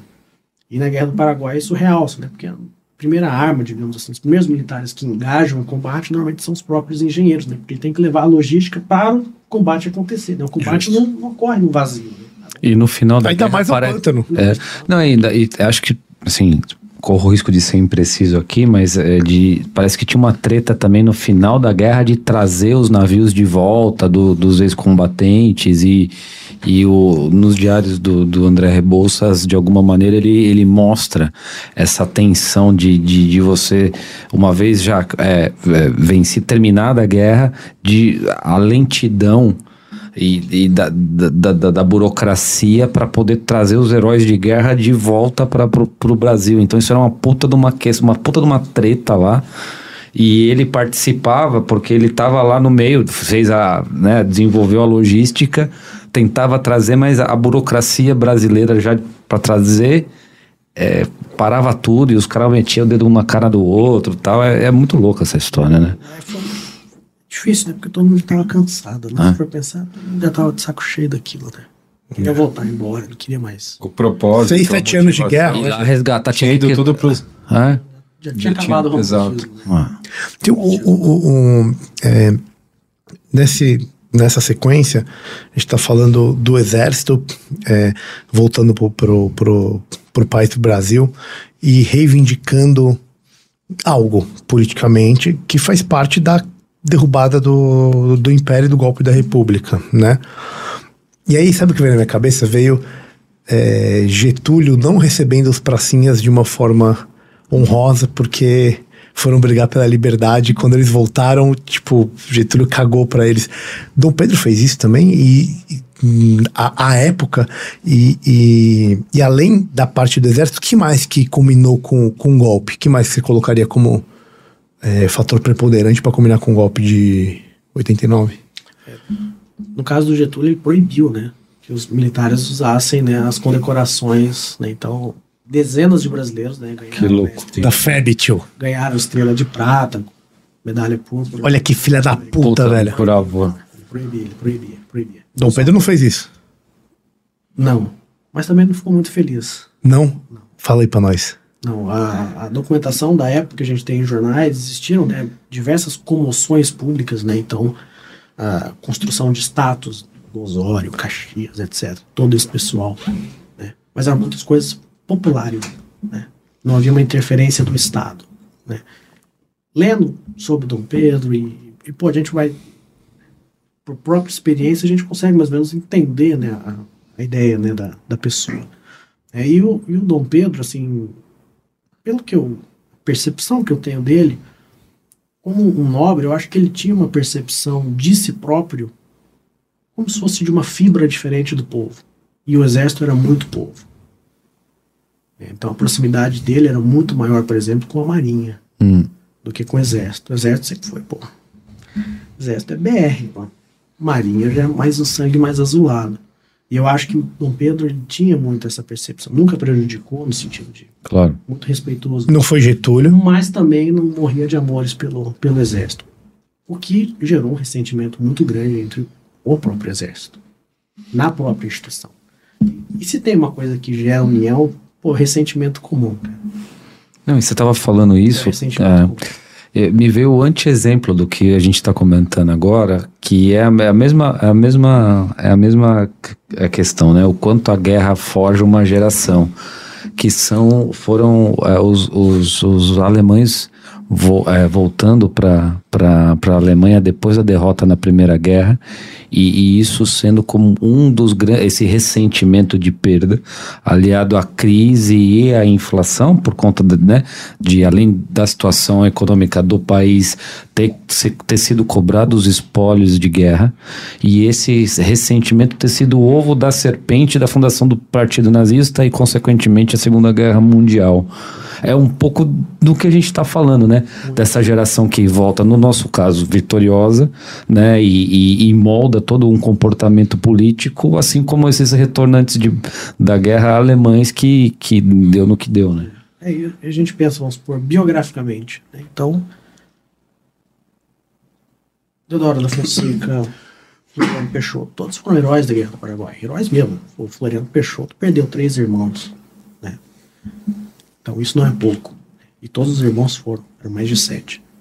Todos lutaram, se feriram, passaram por situações terríveis, terríveis, né? Floriano Peixoto participou, Benjamin Constant participou também. Então era, então era uma, uma, uma geração ali que, que, que tinha, digamos assim, né, guardadas as diferenças entre todos, eles tinham uma união muito próxima. E tinha um brilho, né? Tinha um brilho. E quando chegaram no Brasil, por exemplo, quando chega Deodoro da Fonseca no final da guerra, ele é nomeado para chefiar uma, uma comissão perto do Mato Grosso, que era quase como se fosse uma punição, cara. Então, assim, é Entendi. complicado, cara. É complicado. O cara volta herói de guerra e vai pro cu do mundo lá, e é meu, meio que uma. Isso, isso Um contribuiu, exílio, né? um Isso exílio. contribuiu, então. Pra caramba, pro, Caramba. pro revanchismo, entre aspas, hein? E que mais? Você Olha, nomearia pra, assim, pra queda? Quando a gente pensa na, na República, né, eu acho que eu acho que a República acho que é um dos eventos mais difíceis que a gente tem assim em termos de foi isso, foi aquilo. A gente tem, digamos assim, aproximações, Ingredientes. ingredientes. Às vezes é causa e na frente é com causa, né? Às vezes age de maneira direta, às vezes de maneira indireta, reflexo. Por favor. Mas assim, maciçamente, uma grande parte da historiografia diz que a República se deu em razão de três causas, né? A questão militar, a questão religiosa e a questão da abolição, a questão civil, né? Evidentemente que cada uma manifestando como uma perda de apoio ao imperador. Então, os cafeicultores, né, questão da escravidão, uma base de apoio. Questão religiosa, perde outra base de apoio, que é a religião. E outra, a questão, a questão militar. Então, todas essas foram né, sendo, sendo motivos de atrito, até que no final das contas, né, o Império quase caiu como, como um sopro, né? Ninguém mais apoiava. Sem Agora, o disparo de um canhão. Sem disparo. Aliás, teve, um- Teve um. teve um que Só pra. teve, o, teve um, um infortúnio que foi o Barão de Ladário, né? Foi uma das vítimas né, da, da República. Mas, Fogo ó, amigo. Não, foi inimigo. Né? E- mas hoje, hoje, pensando assim, a, a República, eu particularmente entendo ela muito mais como uma consequência de questões de relação do imperador com o exército do que nas outras questões. Muito mais. Que foi o erro crucial, né? Se ele quisesse se manter no poder, eu acho que ele deveria ter, né, estrategicamente, se aproximar desses líderes militares, né? E não se afastar deles e Sem até puni-los, né? De, de certa forma. E porque assim, a questão da escravidão, evidentemente que a escravidão existiam propostas né, para abolir a escravidão. Né. Existiam propostas muito interessantes, por exemplo, do André Rebouças, do Joaquim Nabuco, que era inserir a população negra dentro né, da, da sociedade, né, não como substrato, né, como bem, mas como cidadão, como indivíduo, como pessoa, né. Então, particularmente não vejo o fim da escravidão como uma causa determinante para o fim da, da monarquia até mesmo e a questão né, da, dos republicanos, os republicanos sempre foram minoria né, dentro da, da, da política imperial. Né. Sem dúvida. Nós tivemos a, a fundação do, do- nós tivemos a fundação do partido, publicação do Manifesto Republicano em 70 e a fundação do Partido Republicano em 73 na Convenção de Itu. Mas como força política, os republicanos sempre foram minoria, né? Sempre foram, sempre foram minorias. Agora, quando a gente vê né, o papel que teve né, o exército para a queda da monarquia, pô, isso foi, maciço.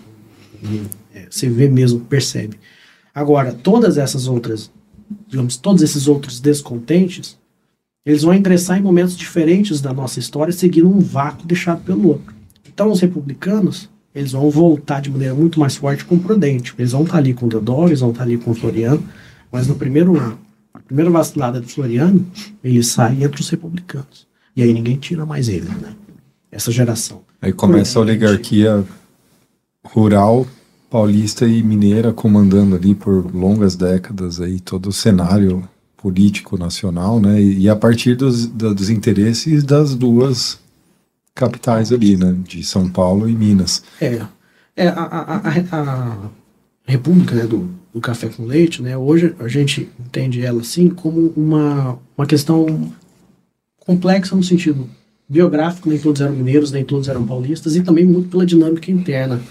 Dentro do, dentro do próprio Partido Republicano Paulista, você tinha dissidências que nem sempre concordavam, né?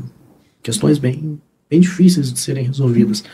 Do próprio Partido Republicano Mineiro, outras oligarquias que também participavam desse quinhão político, Nordeste em grande parte, e o Sul também, que tinha necessidade de emergir. Então, o café com leite, até mesmo porque né, o, na época da República do Café com Leite, Minas nem era tão produtora de leite, era mais de café do que Café com café. é, Café, café ao quadrado. então, então isso traz uma, uma, uma, uma percepção de que o jogo político era muito mais do que esse simples, simples revezamento.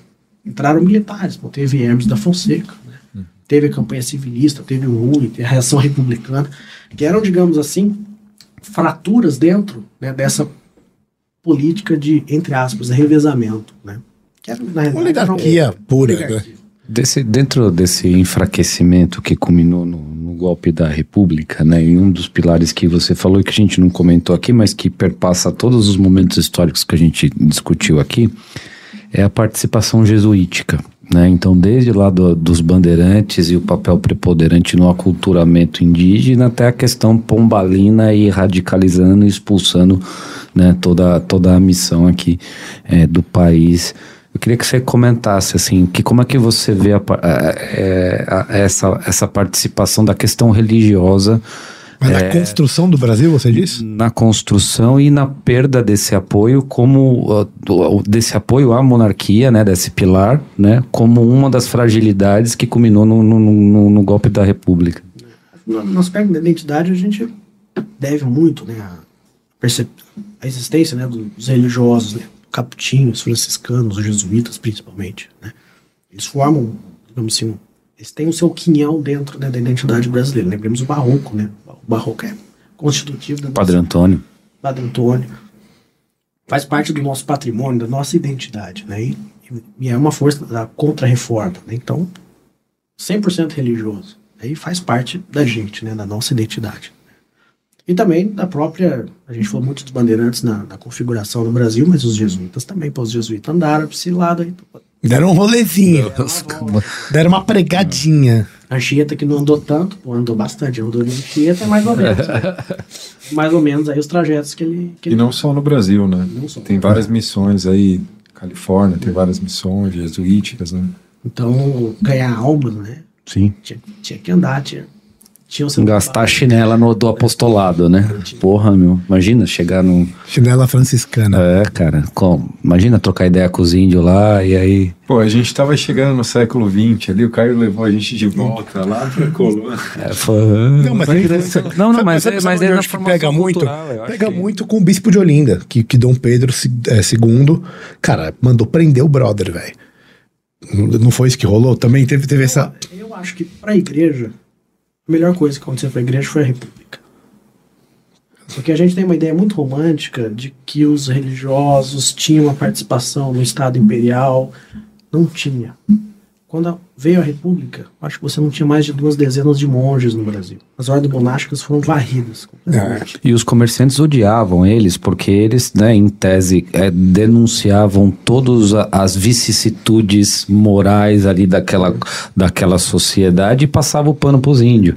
Então, assim, tinha essa questão ainda da, né, da, da, da dinâmica ali da, da- do comportamento comunitário, que era, era sempre tenso, né, a participação dos caras. Então, era um bode expiatório ideal também para tomar porrada de tudo quanto é lado, né? E o, e o, e o, e o padroado, né, que é a, a política de, de relação né, entre o Brasil, a Santa Sé e, digamos, a estrutura eclesiástica no Brasil, prejudicou muito a igreja, né? Que era mais uma autoridade para aprovar. Isso é um absurdo, né? É uma coisa que, Que não, não- faz sentido. Teoricamente não faz o faz menor Não faz o sentido. menor sentido. Não faz o menor sentido. Mas o que que faz no Brasil? Então, para a igreja, né, pensando assim em termos pragmáticos, pô, a República Foi um alívio. Foi um alívio, foi um alívio, foi um alívio, foi um alívio. Porque os padres, os religiosos, os monges, nada mais eram no período imperial que funcionários públicos. De outros termos é isso, Que funcionários loucura, hein, cara? públicos. Eram funcionários públicos. É óbvio, né, que isso traz né, um, um relaxo né, para a atividade. Claro que traz. Claro que traz. Né? O, a gente falou, você falou um pouco da, da República Velha aqui, do café com café com café. E eu queria trazer um tema que eu sei que você manja demais, que é o tenentismo. E, e todos essas, esses movimentos tenentistas da década de 20, né? Especialmente a Revolta Paulista em 1924, já que nós estamos falando aqui de São Paulo, aqui de Corinthians, na verdade, que aqui chama É, Corinthians, não chama São Paulo. Corinthians e Grande Corinthians, né? Cori- Corinthians e Grande Corinthians. É, cara, qual que é a importância do tenentismo para o fim dessa república oligárquica velha? É, e se você puder explicar um pouco esses movimentos, a importância deles, coluna Prestes aí, né? Tá tua camisa aí maravilhosa aí que eu tô vendo. Só que isso era antes dele virar comunista, tá? Então se fode aí, comunista. É na Austrália. É, é comunista na Austrália. Era, co- sabe porque ele era comunista na Austrália. Ele não tinha virado ainda. Se você puder Mas explicar quem pra que você gente. tá chamando de comunista? A coluna, o Guilherme? Eu não entendi. Não, não, não, não. Prestes, A cara. Coluna. Prestes, prestes, prestes. Explica Porque- pra gente aí. velho. Só fazer um parênteses nessa sua pergunta, eu acho que eu tenho dificuldade. só, não é porque o Luiz Carlos Prestes era um declarado comunista que a coluna era homoge, é, majoritariamente comunista. Não, não, é pelo contrário. Isso foi, ele virou comunista depois, cara. Então, Foi depois da coluna, entendeu? Essa que é a questão. Eu acho que o, mo- o- o principal mote ali era o patriotismo. Né? A, a, é a contra a opressão oligárquica, poder ao povo, nessa pegada. Não é, É, isso? a gente teve diversos tenentismos. Nós tivemos diversos tenentismos, né?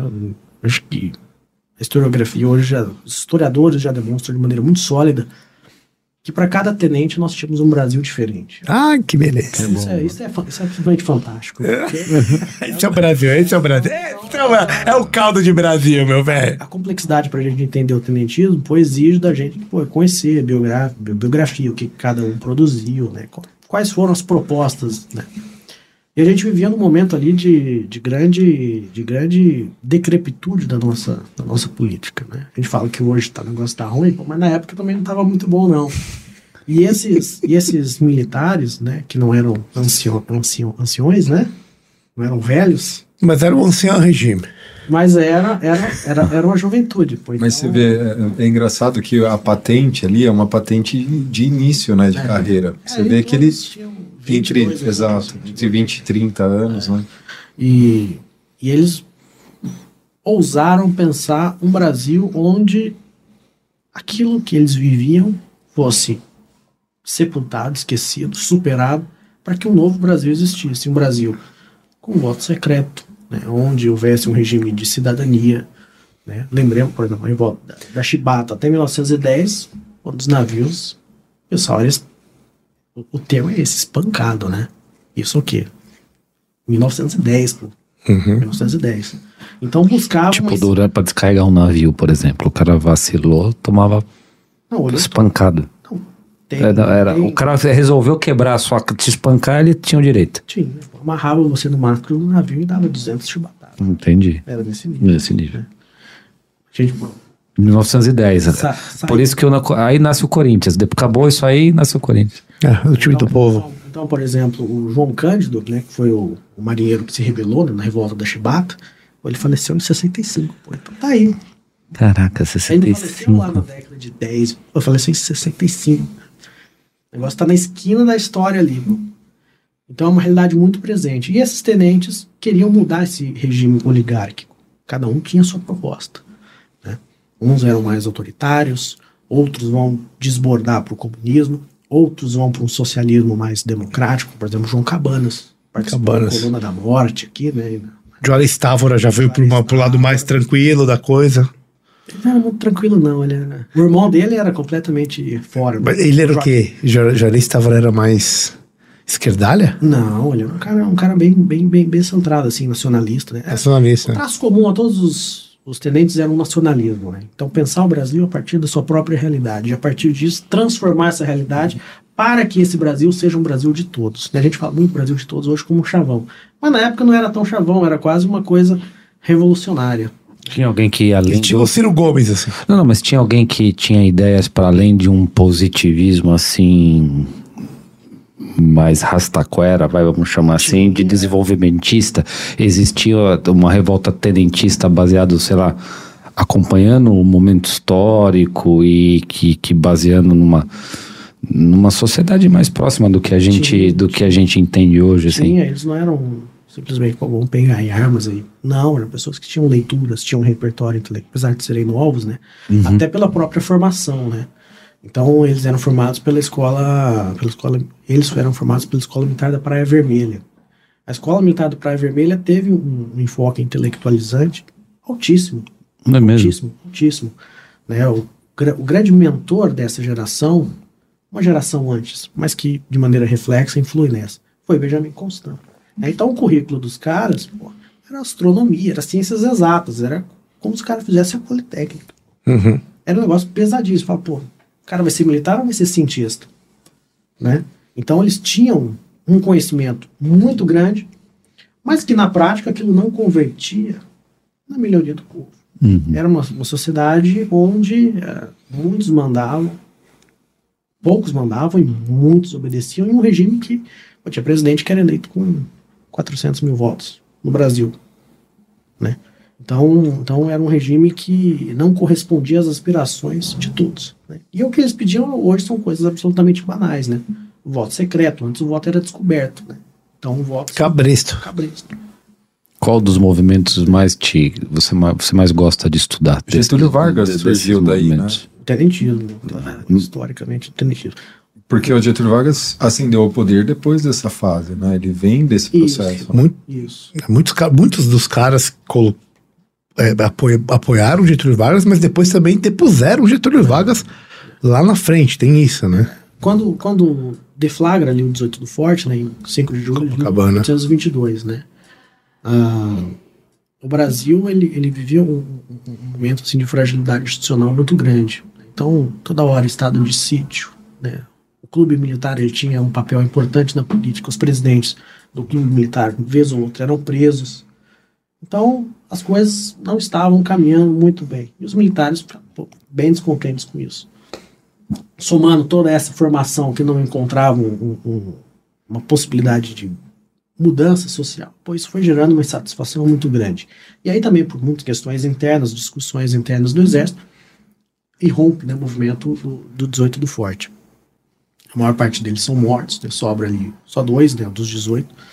O brigadeiro Eduardo Gomes, né, que depois vai ter um papel importante, né, aqui no bombardeio de São Paulo, né, Brás, Bexiga, Barra Funda, 32. responsáveis pelo bombardeio aqui em 24 foi o Eduardo Gomes, que depois vai concorrer ao DN. Oh, então, então, coisas novas, recentes da história.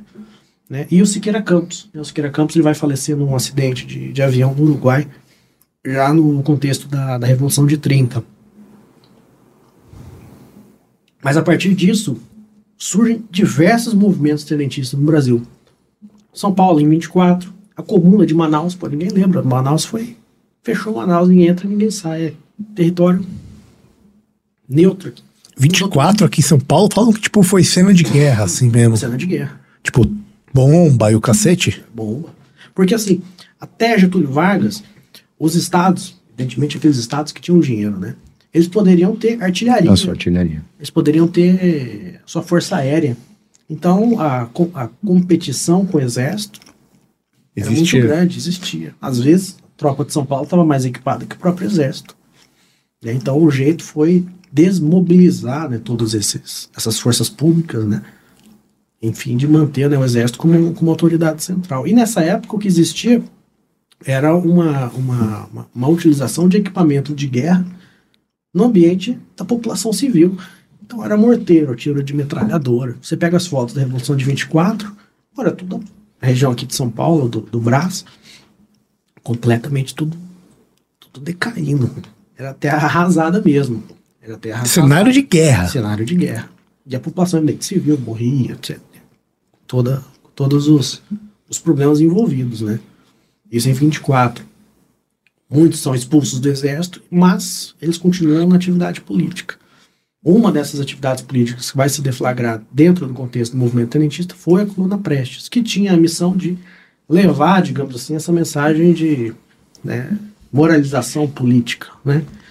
pelo Brasil. E pelo Brasil mesmo, né? Foram percorridos mais de 25 mil quilômetros, né? Mais do que a grande marcha do Mao Tse Tung, né? Então foi Que algo loucura, né, cara? invejável, né? nessa época, nessa época, a coluna chamamos apenas coluna Prestes, como a gente conhece, né? coluna Miguel Costa Prestes, né? O Miguel Costa, ele era da, da Força Pública e era uma liderança militar, ele já era muito mais antigo, o Prestes na época era capitão. Na coluna Prestes, o Prestes tinha 27 anos, 26, 27 anos. Era muito novo. E o Miguel Costa já era já, né, um coronel já bem experimentado, né?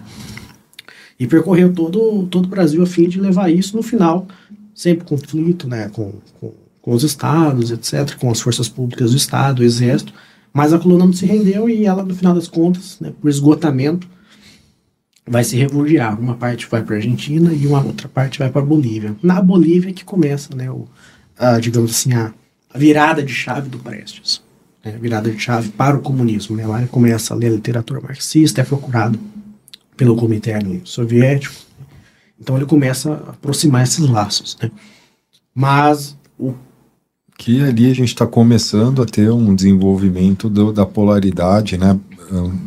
Que a- o comunismo começou a ganhar notoriedade como regime, e ele buscando aliados na América do Sul, em outras regiões, e eu acho que foi ele foi vítima, entre aspas, desse mo- momento histórico aí que mudou a vida dele, né? Mudou, a história do, do, Prestes como Mudou. personagem. Né, e aí, digamos assim, a, a, a história do Prestes sai do tenentismo, digamos assim, e ingressa né, na história do movimento comunista internacional. Né. Mas é muito também do momento histórico que se vivia, né? Não dá pra você descolar a história do Brasil do que do que estava acontecendo no mundo. Influências. né? Não, eu tinha que se posicionar de alguma maneira, não é isso? de maneira alguma. Então, quando, por exemplo, o Prestes publica né, na imprensa né, a adesão dele aos princípios do, do, do- do comunismo, do marxismo, o Juarez Távora, na própria imprensa, se manifesta: nós somos amigos, tá? mas até aqui. A partir daqui, eu não posso concordar com você. Então, Prestes, o, o Juarez Távora, ele, ele não, não- não se torna comunista. Que vai, digamos assim, entrar no- na esquerda mais radical é o Prestes e o João Cabanas. né? O João Cabanas seria futuramente um dos fundadores né, do Partido Socialista Brasileiro. Não esse arremedo que existe hoje, né? Mas o Partido Socialista Brasileiro mesmo ali da década de 20. pô, Junto com o Evaristo de Moraes. com o Everson. Com o Evaristo de Moraes. Lembra que a gente tá lendo o Você tava dele? falando isso aí. Pô, eu falei, fiquei com cara de queixo caído, Evaristo de Moraes, Tem meu. uma história Aboli... Conta pra nós, vai. Abolicionista fudido, um, um puta jurista. Tem uma história maravilhosa. Esse cara fundou o Partido Socialista Brasileiro, filha da puta. Mas tudo bem, era outra época, era outra. Conta pra gente do Evaristo um pouco. O Evaristo tem uma história fascinante, né? Ele era um rábula, né? Então ele desenvolvia atividade profissional jurídica, né? Como advogado, mas não tinha uma formação acadêmica, né? Ele vai ganhar formação acadêmica em 1916. Mas até então, ele era reconhecidamente um dos grandes criminalistas do Brasil. Criminalista. Era um prático. Defendeu o pai dele, o caralho. Puta que pariu, velho. Sim, ele sim. defendeu o, o, o, o Dilermando, né? Que matou o Euclides da Cunha, né? Então, pô, tem- No, no- dentro do. Onde é que foi isso aí? Foi um bagulho tipo escândalo nacional. do Euclides? É. É a tragédia da piedade, né? Tragédia da da piedade. piedade, né? Do Euclides, né? O Euclides, né? O Euclides, coitado, ele uma vítima de si próprio, né? uma vítima do seu gênio, né? Então ele era militar e ele passava muito tempo fora de, de casa, né? Então ele, na atividade de, de engenheiro, não parava em casa e não era uma pessoa de fácil trato. Não tem, não tem nenhuma biografia que você leia ou leia os de- depoimentos de pessoas que conviveram com ele que falam, mano, era um cara, era uma pessoa mesmo com carne de pescoço. Genioso. Não era menos, não era menos. Genioso. E, e a esposa dele acaba se envolvendo né, com o Guilhermando, que era um cadete. né? E tem um filho, né? Tem um filho né? Chega em casa, o menino já tá quase nascendo, né? Então, uma coisa que pra época, né? Ele fez as contas, não dava muito certo o Né? tempo. Então o Euclides era, pô, É a primeira metro- fofoca. Um metro e meio moreno, o filho nasce loiro de olho azul. Deu ruim. Não dá. Então, para ele foi muito forte, né? Para ele foi muito forte. E como na época, né, foi né, cobrar a honra dele. E o Dilermando ali, em legítima defesa, né, Matou. matou em legítima defesa. E atrás né, de- Mas isso foi numa treta, mas ou foi num duelo, assim, que a gente vê no filme, Não, assim, não, cara? Não tem. Foi né? no- Ele tipo- entrou na sala, vou te matar, e uma tira daqui, outra tira dali, e o Euclides levou a pior. Caraca. Ele e o filho dele, posteriormente, o filho ainda vai cobrar a honra do pai. E, E se fode também? E se morre também. Euclides, né? Euclides Júnior. Que loucura. E o Evaristo defendeu. E o Evaristo defendeu. Defendeu. E a- ganhou. ganhou. E ganhou. Ganhou. Ele ganhou. E ganhou. E o Evaristo, ele tinha, né? O Evaristo era negro, né? Então ele sabia, né? O que, que era ser negro no Brasil na década de 10, de 20, de 30. Cara, que doideira. E, e ele sempre foi um, um defensor, assim, né? Do, do movimento operário, né? Da formação dos, do sindicalismo do Brasil, né? Desses movimentos né, ligados ao setor trabalhador. Então ele sempre foi uma pessoa muito proativa nesse sentido. E a carreira biográfica dele é absolutamente fascinante. E bibliográfica também, ele escreveu muito. A história do Brasil, ele escreveu sobre a abolição, escreveu sobre a República. E fora as obras de direito, na época, fala direito operário, né, que hoje é o direito trabalhista, né, que é comum, mas na época, você falar em direito operário, pô, era uma coisa, né, é quase livro do Index, né. Sim. Então, é uma pessoa... que não existia essa figura do operário, né? Até você transformar o que era bem como um escravo em ser humano e indivíduo, né? Teve esse processo e nesse processo que eles foram ganhando essas novas direitos, né? Com a, a vida, a liberdade, a- as premissas que a gente considera como básico para qualquer ser humano conviver. É, é, aqui em São Paulo, né, nós tivemos grandes, importantes greves, né? Greve de 1917, né? Do, do operariado aqui em São Paulo. Foi uma, uma greve que bagunçou bastante, né? E foi uma greve muito importante para reivindicações. E nela estava sempre o Evaristo, né? O cara, o cara era, era, era- Já era carne de pescoço, meu velho. foi um, um cara, um cara bacana. E de uma preocupação social, né? Isso que é, é enquadrável no, no que a gente entende como política nos dias de hoje, né? Então, apesar de toda uma, uma preocupação e uma formação aí, vamos dizer, conservadora, tinha essa preocupação social e que culminou nisso que a gente não consegue definir, ou, né? Essa, essa personalidade. Eu acho que a gente consegue. Eu acho que o Evaristo tem, para utilizar uma expressão, consciência de classe. Ele tinha consciência da classe que ele pertencia. E mesmo, digamos assim, alcançando um status superior, ele não virou as costas. Então ele tinha isso muito presente nele. Isso é, pô, é- É top. isso é Por um homem. É, é top, é top. um cara negro, pô, na década de 10, 20, pô, ser curso superior, ser respeitado sem ser formado na área, eu imagino o que, que esse cara não viu, pô. Não foi pouco.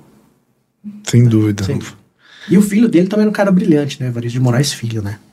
Ah, é. É. O filho dele também era nível do pai dele. pô. Também foi um puta. Membro da Academia Brasileira de Letras, um historiador de porra. Camisa 10. Caramba, que animal. Camisa 10. É... Vou, vou dar um outro pulo que eu queria falar um pouquinho, já que a gente tem tempo aqui. Que o PV, na hora. Agora ele vem encher o saco. Liberou pra nós. Não, liberou não, tá enchendo o saco. Mas é o seguinte. tá fudido. É, eu queria pular um pouco pra Constituição de 88. Eu sei que, que, é, um, que é alvo também dos seus estudos. É, e, e eu queria que você falasse um pouco. Eu não, eu não vou puxar lá pra trás. Né, até pensei em comparar com 1824, que foi nossa Constituição mais longe, longeva, tudo. Mas eu queria que você desse uma, uma abrangência aí do, do, dessa, dessa Constituição cidadã, essa social-democracia fabiana, sei lá. Quais são os pontos positivos que você coloca na Constituição de 88 e, e os negativos para você, você que, que entende do assunto? Por que, que ela é boa e, e ao mesmo tempo ela pode ser tão ruim? Assim, toda, toda Constituição, né, ela tem um, um aspecto normativo, né, ou seja, de dever ser, né. Ela não prevê apenas como as coisas são, mas ela tem uma visão daquilo que as coisas podem ser. A nossa Constituição primorosa nesse sentido, né. Então ela estabelece ali um Estado onde pô, tudo funciona, saúde, educação, etc, etc, sistema social, economia, tudo, tudo funciona. Então existe um, um espaço, né, entre esse o que é e aquilo que poderia ser pelo ponto de vista da Constituição. Então, nesse aspecto de buscar uma sociedade, no meu entendimento, melhor, a Constituição de 88 é uma Constituição muito boa. Ela pre prevê né, as prerrogativas do cidadão, do indivíduo. Ela tem um papel, uh, eu sei que vocês não gostam, mas tem né, uma intervenção positiva, no meu entendimento, do Estado na construção de direitos que são básicos, como educação, saúde, né? Então, a, questão do SUS, por exemplo, é né? uma questão que ficou muito forte aí na, na no, no, último governo. Né? Se não houvesse Estado, se não houvesse sistema público de saúde, boa coisa tal, não sei como poderia estar. Então, é um sistema que, bem ou mal, consegue amparar setores que, da, popula da população que, de outra maneira, não conseguiriam, no meu entendimento, ter. Né? Então, por exemplo, Estados Unidos, por exemplo, né? utilizando, digamos, exemplo antagônico, né? Você torce para não ficar doente, né? Você torce para não ficar doente, porque se for para o hospital, você vai pagar a conta pro resto da sua vida. Mas você não acha que é para é essa é, né, dentro disso que você está falando, a gente está para além da, da audácia e já está quase na inconsequência, porque você planeja um mundo ideal e que você não ela não é lastreada de você não tem muita solução de como é que você vai viabilizar isso e, portanto, ela começa a criar, a ser uma coxa de retalhos, que é uma, é uma grande acusação a essa Constituição. Né? E dentro dessa acusação também, a, a, a, a reforma no último minuto estavam fazendo emendas ao texto, então de, de, de liberal e cidadã, na verdade, não teve porcaria nenhuma e que foi lá no final que faz os acordos aqui e publica nessa. Então, é, esse lado ruim da, da, né, da, nessa, nessa história? Como é que você vê isso? Eu acho assim, a, a Constituição ela, ela tem um papel importante na medida em que ela busca construir um Estado. Um Estado onde as pessoas são realmente pessoas. Óbvio que a operacionalidade disso está envolta em centenas de milhares de problemas. Complexidades. Né? Complexidades práticas.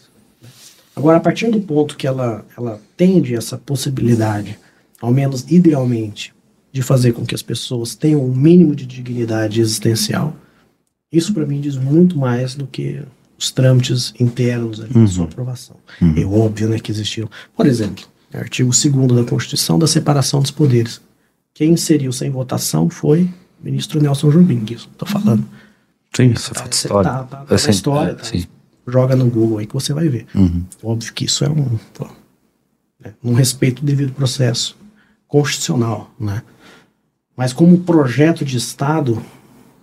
Você acha um acho, avanço? Eu acho que é um avanço. Eu acho que é um avanço. A gente tem que contextualizar, né? 88, a gente tinha acabado de cair o Muro de Berlim, hum. né? A gente tinha um, uma democratização do Brasil. Recente. Então, né? acho que assim, a efervescência do momento fazia com que a balança pendesse mais para o Estado no sentido garantidor de direitos, né? E, e, no entanto, eu acho que a, a prática disso foi, ao colocar vários burocratas pensando o que poderia ser feito em termos de melhorias, a gente começa a criar uma série de, de mecanismos e, e que na prática não se sustentam. Né? Então, acho que a, o grande problema tem, sem dúvida, avanços no sentido de liberdade individual. De, é, liberdade de expressão, né? Então, assim, são marcos importantes, mas ali está a pedra fundamental, eu acredito que é a pedra fundamental do nosso subdesenvolvimento até hoje, né? Porque para custear toda essa organização é, ideal, a gente expolia demais a população e, na prática, o burocrata não consegue entregar aquilo que ele propôs, né?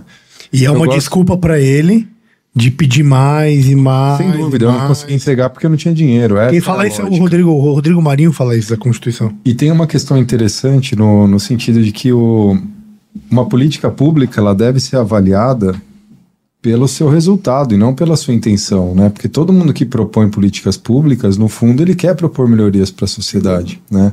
Então essa é uma ideia do Friedman que eu gosto bastante, que a gente tem que olhar qual o resultado que a gente obteve. E nesse contexto, eu acho que a Constituição, ela Bastiat ainda, antes de Friedman, as consequências não intencionais das leis. Muito antes, né? Então, a- acredito que essa é uma ideia que, igual você falou, ah, eu vou me contrapor a vocês, não é, não é no sentido que eu acho que o governo não deve prover a saúde Claro. mínima. O problema é a gente pegar um sistema e falar, ó, eu vou dar tudo para todos a todo momento, e isso não ser verdadeiro há quatro décadas, né? E a gente mal assistiu uma pequena parcela, né? Então, eu acho um discurso perigoso que nos leva, no final das contas, a uma situação que nos impede de se desenvolver como país até hoje, né?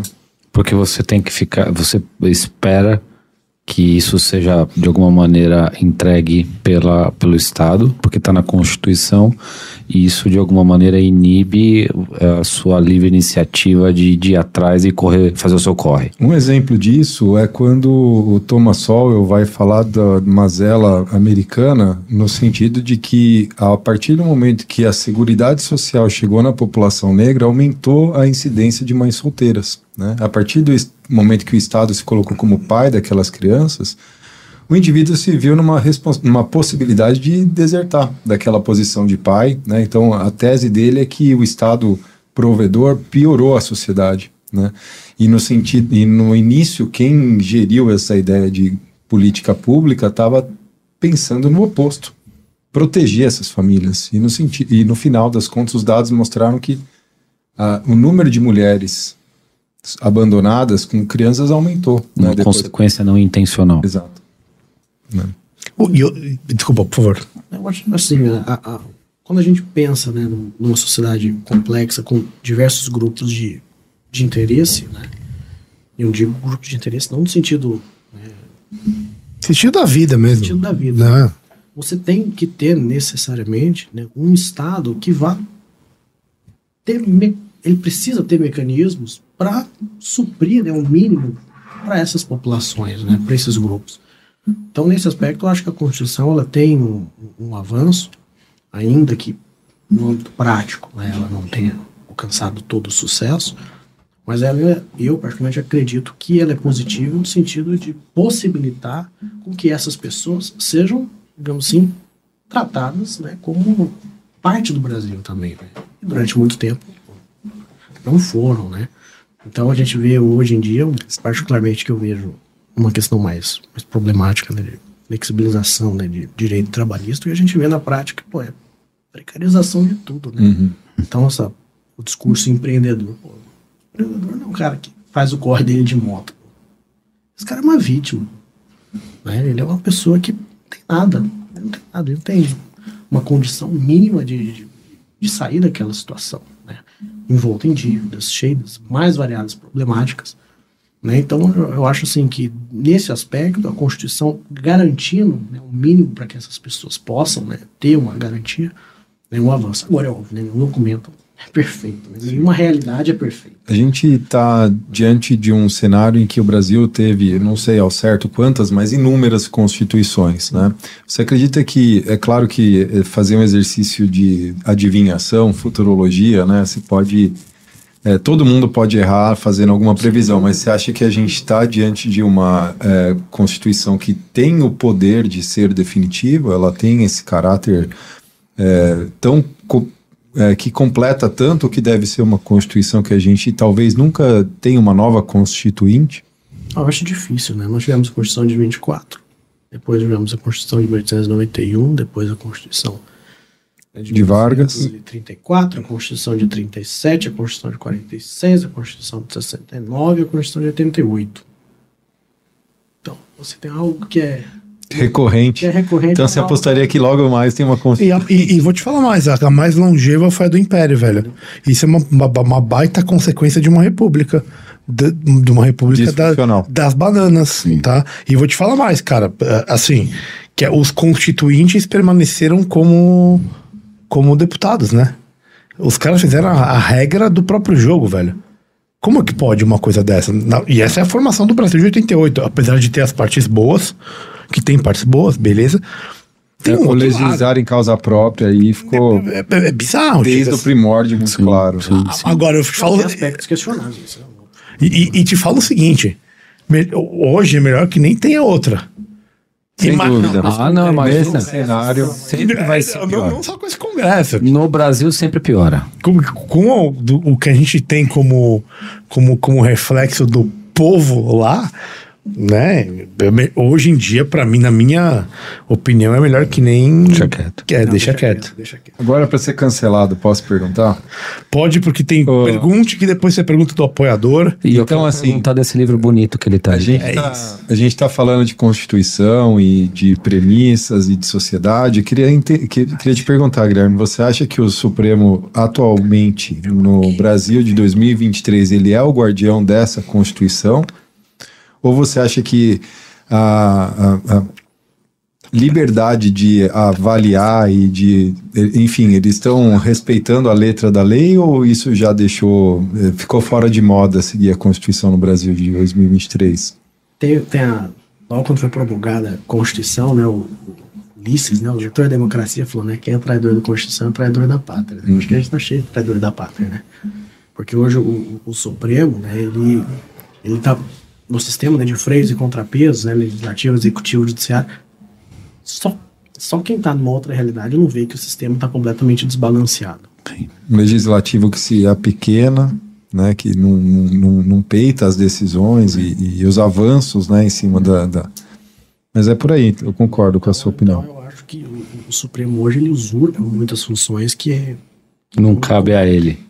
sobretudo quando se pensa né, no, no Supremo como um poder contra-majoritário, né? Eu acho que isso é problemático, né? Quer dizer, então a gente elege, né, determinados políticos, né, bem ou mal, a gente elege.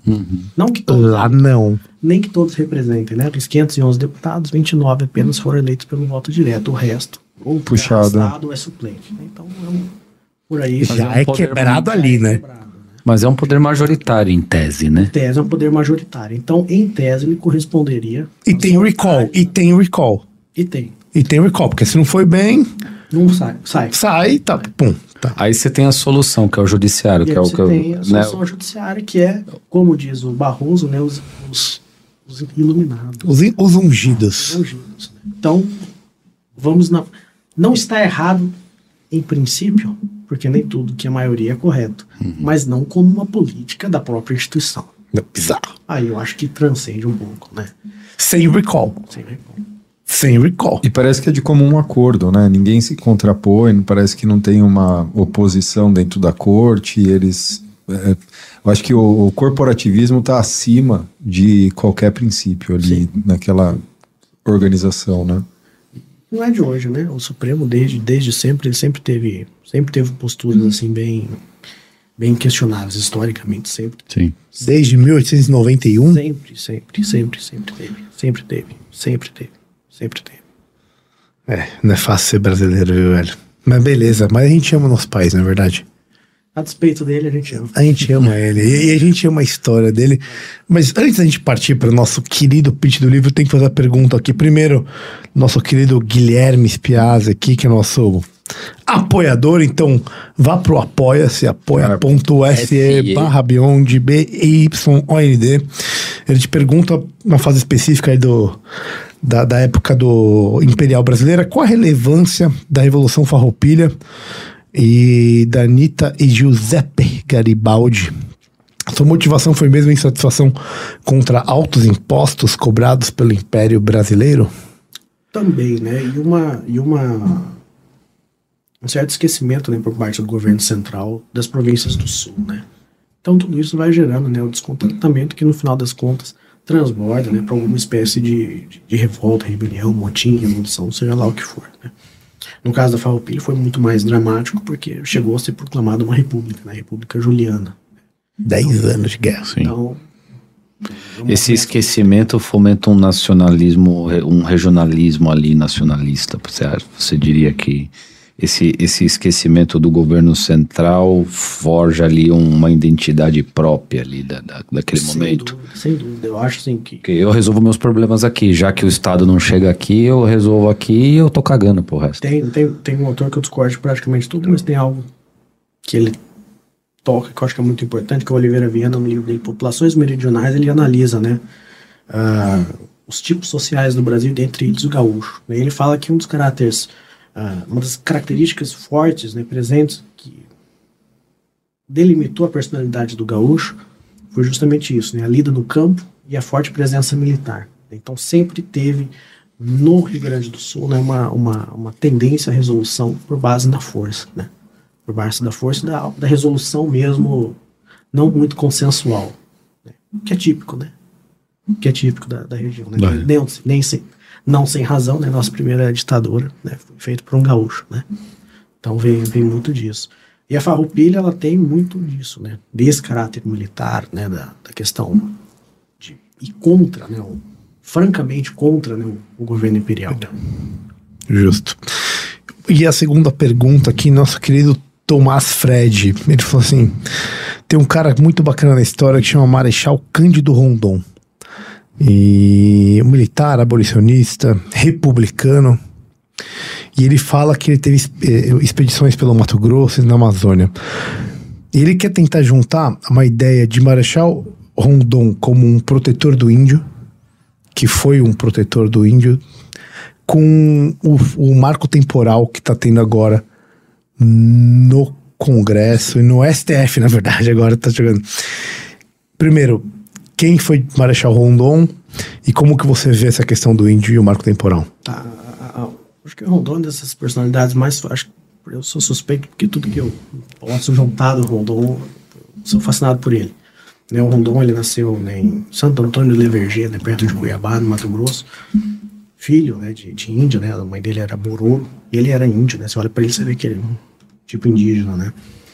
E ele ingressou né, na escola na escola militar da Praia Vermelha, foi aluno Benjamin Constant, participou dessa geração toda, foi ah, ajudante do próprio Benjamin Constant, né, como auxiliar dele ali na- no processo né, da, da República.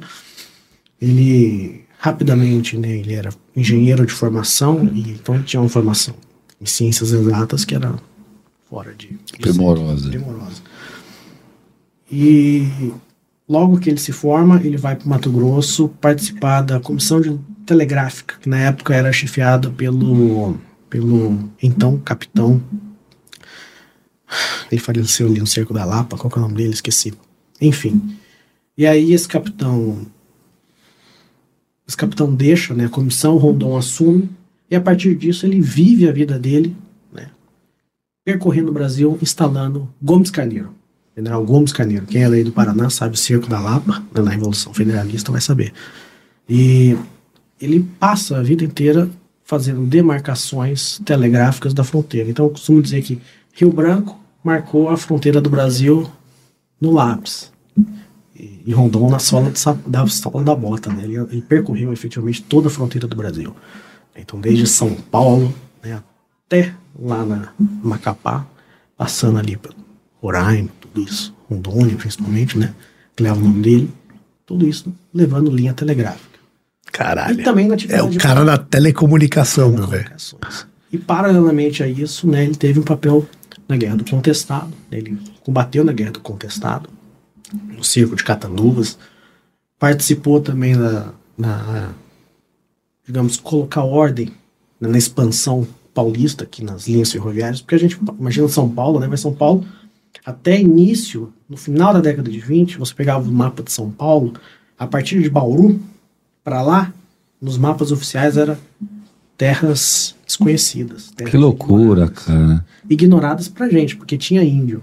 Então, quando você expandia. Caralho, velho, eu não você- sabia. Você expandia a Mogiana, essas estradas de ferro, era. Você ia descobrindo. ia jagunçada na frente, aniquilando. Sim, sim, resolvendo. Resolvendo- E levando levando Levando o caminho, abrindo a. a, a, a caraca. Então, nesse período, os Caingang, né, que era a tribo majoritária do interior de São Paulo, foi completamente Dizimada. Dizimou, dizimou todos. E chegou num ponto onde, naquela época, o próprio, isso na década de 20, o próprio governo falou, "Ó, Rondon, vai lá ver o que que está acontecendo. Aí, a partir disso, ele falou, pô, a gente tem que começar a resolver essa situação, porque tá num... Coisas mais absurdas que você possa imaginar eram feitas, Que loucura. de ambos os lados. Sim. né? Então, o branco matava o índio, o índio retalhava, e a coisa, e aquelas vendetas que nunca terminavam, né? Sim. E a partir disso, o Rondônia começa a pensar, né, como que a gente resolve né, essa, essa questão indígena. E ele, por ser um indígena também, né, ele tem uma precedência, uma autoridade, né? Porque ele vive nos dois mundos, né? Do branco e do próprio indígena. Entende os argumentos, os argumentos dos dois lados. Justamente. E a partir disso, né, ele, ele começa, paralelamente, essa questão de demarcação né, da- das fronteiras, expansão telegráfica, a cuidar da questão do índio, de modo que na década de 10, 12, 12, se não me engano, é criado o SPI, o Serviço de Proteção ao Índio. A época era vinculado, vejam só, ao Ministério da Agricultura. E a vida inteira dele ele vai passar a trabalhar para amealhar recursos, né, para conseguir dinheiro para proteção desses índios, né. O Parque Nacional do Xingu né, foi feito no governo do, do Jânio, né, mas o Rondon já havia já pensado, trabalhado para que isso fosse construído naquele lugar. Então foi uma pessoa assim que, que teve um, um papel importantíssimo né, na- nas políticas indigenistas do Brasil, que né, digamos assim diverge muito né, da, do que existe hoje né, com política. Quer dizer, se aproxima muito, mas com uma outra, outra perspectiva. Então o Rondon ele tinha essa perspectiva de ah, deixar o índio dentro do habitat dele. Né? E se porventura quisesse se aculturar, perfeito. Mas o índio deveria viver no local dele, com suas culturas, com suas tradições, com sua religião, etc. Porque ele, não- o Rondon particularmente não conseguia entender essa, essa, essa aproximação sem que o índio não fosse aniquilado. A ideia dele era essa. Né? O que nem sempre correspondeu a- ao Estado brasileiro. Né? O Estado brasileiro Que é o que acontece quando sempre duas culturas se encontram, né? A mais, com, a mais sólida acaba destruindo e dizimando a, a, a outra. Isso, isso sempre aconteceu na história do mundo. E esse, esse talvez esse, esse caráter protecionista, no melhor sentido, né? De preservacionista dessa cultura, talvez tenha caracterizado essa E o ação. marco temporal? É, o marco temporal é uma tese né, que foi construída por ocasião da, da demarcação da Raposa Serra do Sol, né, que entende que as terras são in- dos índios naquilo que eles puderem demonstrar como posse a partir da Constituição de 88. Então, se antes de 88 você não tiver como demonstrar que aquela terra era sua, não é sua.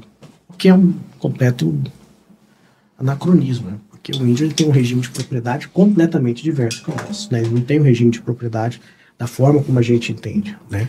A terra para ele é vista de uma maneira diferente. Vista não no sentido espiritual, metafísico, não, nada disso, mas no sentido mesmo de vivência e percorrer. É nômade, né? não é sedentário, né? não é agricultor.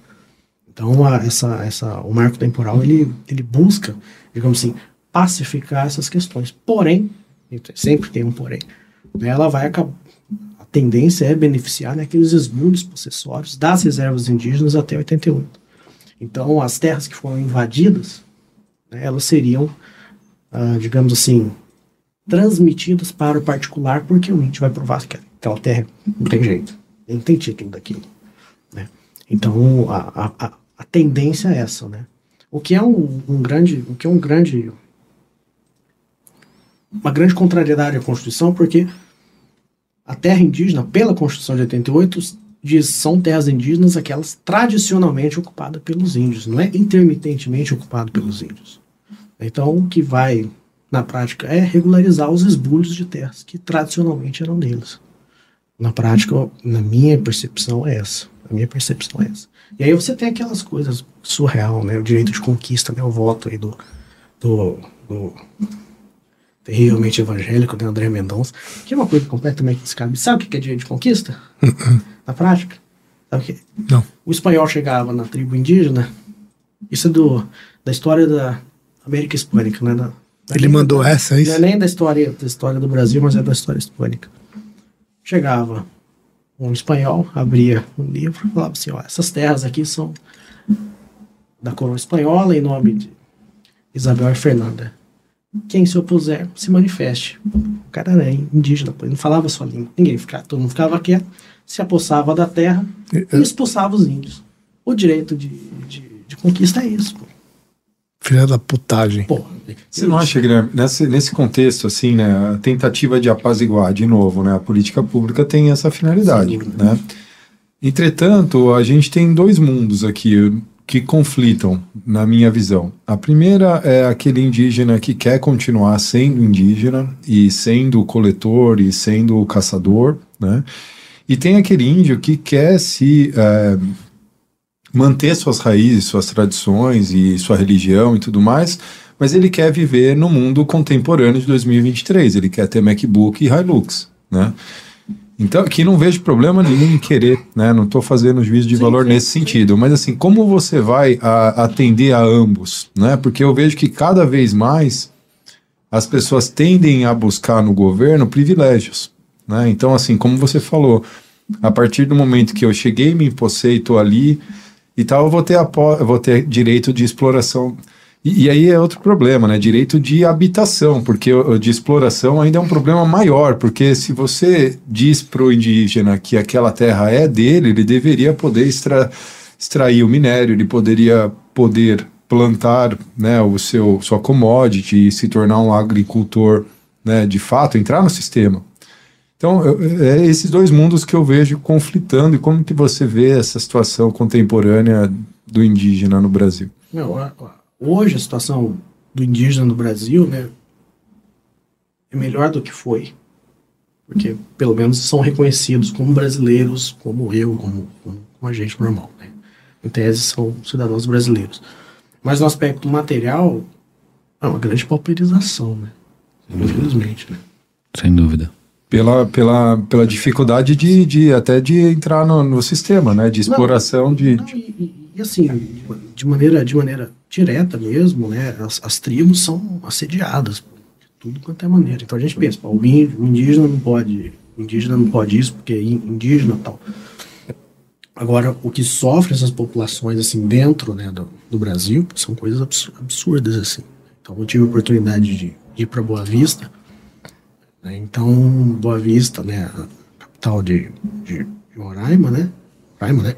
E quando você visita as tribos, você vê, cara, uma miserabilidade, assim, da, da mais infeliz. Então, em tese, o indígena ele tem o direito, né, de receber ali plantações, né, sementes, tal, vacinas, etc. E nada disso ocorre. né? Então, separa-se a terra, às vezes nem é a terra tradicionalmente dele, como, como separação dos Estados americanos, né? Tudo em, em ângulo reto. E muito se perde, muito se perde, muito se perde. Mas eu acho que hoje em dia você tem, principalmente a questão da expansão né, da fronteira agrícola, né? Onde fica mais sensível, né? Fica mais sensível, fica mais sensível. E existe sim, né? Morte de índio. Não tem como, né? não tem como. Não, tem como questionar. Ocorre. Pessoal, tá maravilhoso, dá pra conversar mais duas horas. Mas o Guilherme vai voltar pra gente falar de um monte de coisa de história do Brasil que a gente não falou. Nem perguntei pra ele de Barão de Mauá. Calma. Faltou a constitucionalista de 32. Tem um monte de Tem, coisa. tem muita história do Brasil, com certeza ele vai voltar pra gente conversar, mas nós temos tempo, porque estou sendo pressionado aqui pela desgraça. Mas antes de terminar, nós temos nosso querido pitch do livro. Só que eu queria que o Guilherme falasse do livro que ele trouxe aqui, antes da gente explicar o que, que é o pitch do livro. O que, que é esse livro aí, meu brother, que tá na tua mesa? Mostra pra galera lá no- naquela câmera ali, ó. Pra lente da verdade, diga. O que, que é isso? Fala fala no microfone, Corinthians.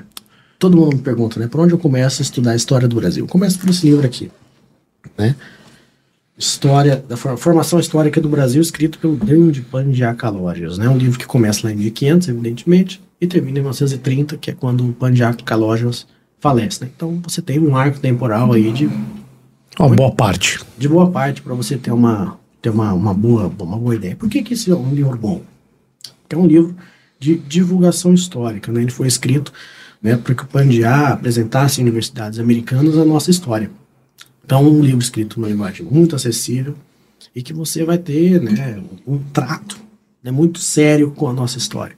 Sempre trabalhando em fontes, ponderando muito o que ele fala, o que ele escreve. Né, afinal, ele estava divulgando o país, né, então ele não iria né, cometer nenhum deslize né, vexatório. Então, uma obra muito.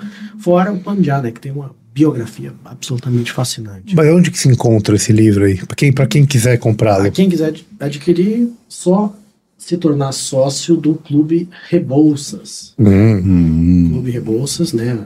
Um empreendimento editorial né, do, do professor Thomas Juliano, que ressuscita, né? a- Eu faço parte, tá? Não? Faço. Ah, bom. Eu faço Graças- parte, graças filha. a Deus, né? Pô, não sou idiota.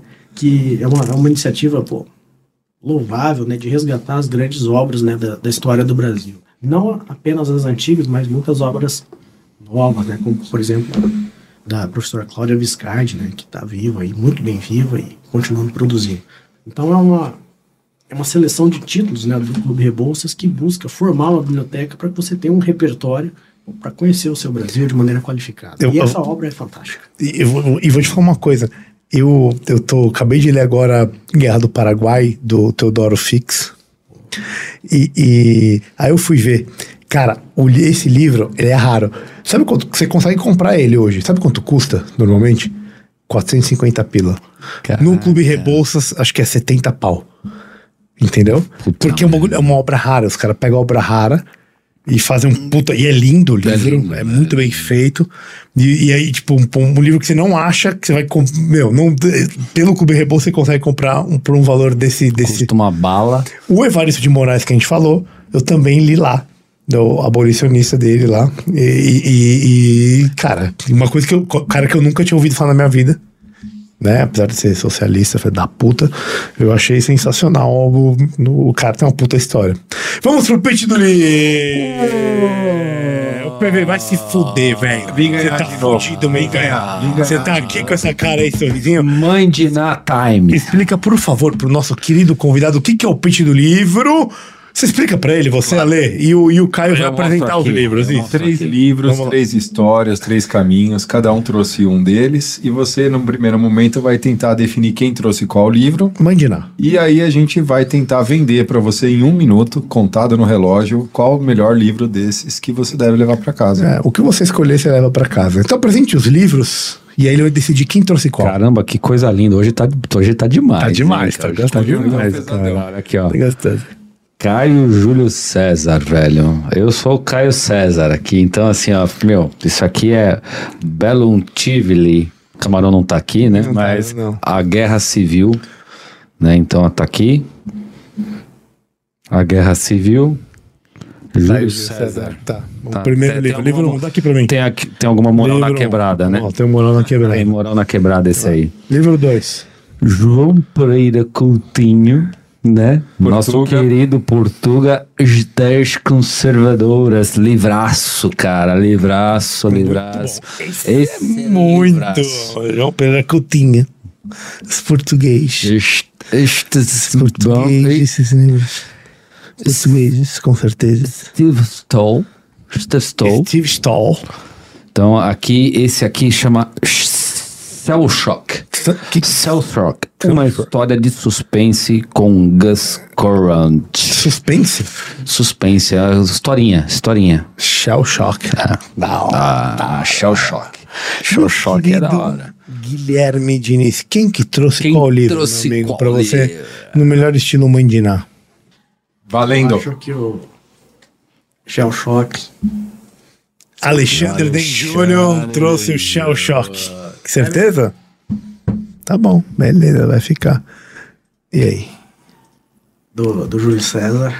Ah, vem com o papi, vem com o papi. E eu vi o, o controlador, sou eu aqui nessa história, é isso? Quem que vai falar a verdade? Rufem os tambores. Quem que vai... Ah! Errou! Zero por cento!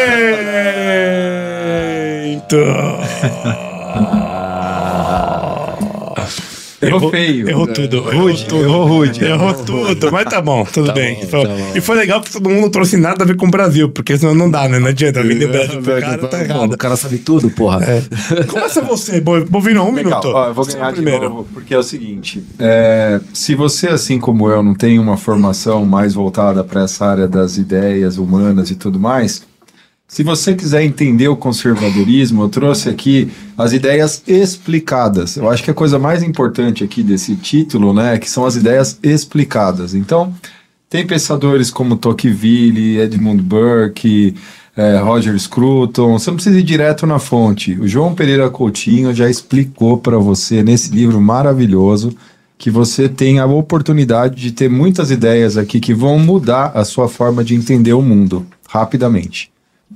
Bom, gostei, gostei. Gostei, gostei. Não, não li, não li esse daí do. Eu li o pequenininho lá, como que é o nome do pequenininho?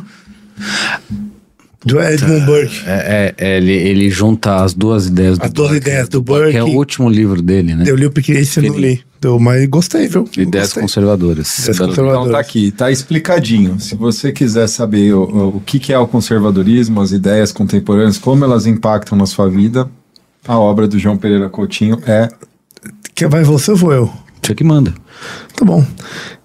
Cara, eu te trago o maior militar do mundo. Eu te trago o cara que provou que a Gália era insuficiente. Um homem que entrou na Bretanha. Um homem que cruzou o Rubicão. O homem que fez da transição da República para o Império Romano, eu diria que o maior império que já se viu. Não só do ponto de vista expansionista, mas de legado, que é o Império Romano. Então, a guerra civil é fato mandatório para um historiador que não que também gosta além da história do Brasil. E como você é um cara que eu sei que é afeito ao militarismo e que entende como que se forma um bom general, nada melhor do que Júlio César na edição bilíngue. Então aqui não só em português. Por isso que eu trago ele em português e latim para você, meu amigo. Esse é meu pitch. quase comprei. Nossa. Bom, foi bem vendido? Vende bem? Vende bem? Tá, tá bem vendido? Tá bem. E olha, nem, nem soou o gongo. Ele foi, ele foi segundos. Ah, sucinto. Cara, falamos aqui, falamos aqui de enfrentamento, falamos de coragem, falamos de guerra e esse livro aqui é um grande thriller que fala dos efeitos da, da, da guerra. Então é um romance histórico baseado em fatos históricos que de um psiquiatra, um médico que trabalha na universidade, é altamente respeitado entre os seus pares, que é um dos maiores especialistas em síndrome do estresse pós-traumático. Então, esse, esse livro, ele é um, um romance que usa a primeira história de- do- dos retornantes da guerra e que eh, foram eh, sofreram diversas sanções e que como isso virou uma, uma doença moderna, como que isso é uma, uma maior a sua prevalência hoje e como é que se trata isso, da onde nasceu e como é um romance que além de aprender entre, entreter, te faz entender uma das maiores doenças psiquiátricas da modernidade. Esse é o meu pitch. Bom, bom. Sentiu, sentiu a perda, começou a roubar, né? É, melhorou, melhor, melhorou. Ele, ele foi melhorando, ele foi ganhando, ele foi ganhando. Foi, foi ele ali. pá. o- o- Aí levantou o defunto. O medo gerou. Usou três minutos e meio. Esse medo da derrota. Guilherme, meu brother. Obrigado, irmão. Primeiro de tudo, obrigado. obrigado. Obrigado mesmo. Guilherme El Bigodon. Aprendi demais aqui Muito, hoje. muito, muito obrigado. Puta, que coisa linda. E falamos de momentos. Tem tantas coisas pra gente falar, né? Tem Mas- muita coisa. Tem muita coisa. Tem- Mas, meu amigo, vamos que importa. Qual dos livros você vai levar pra casa, meu velho?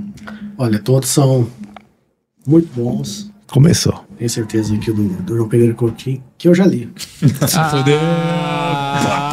Na verdade, eu trouxe pra audiência. Eu falei, ó, esse aqui é pra começar. É pra começar. Você fudeu. Ah, garota. 50%. E, aí- Vamos- e, e- e- e assim, apesar de não ser médico, ou não sou médico, mas a, a história né, por trás da- das patologias não é muito interessante, né? O estresse pós- pós-traumático, eu tenho, eu tenho certeza que talvez seja Mais ou menos. a marca né, das guerras, né? da- É legal, mas não é. É o que caracteriza, né? É, o- impacto não na não sociedade, de o que fica daquilo. Mas ali. se não, se não tiver um cara fudido, não tem isso, velho.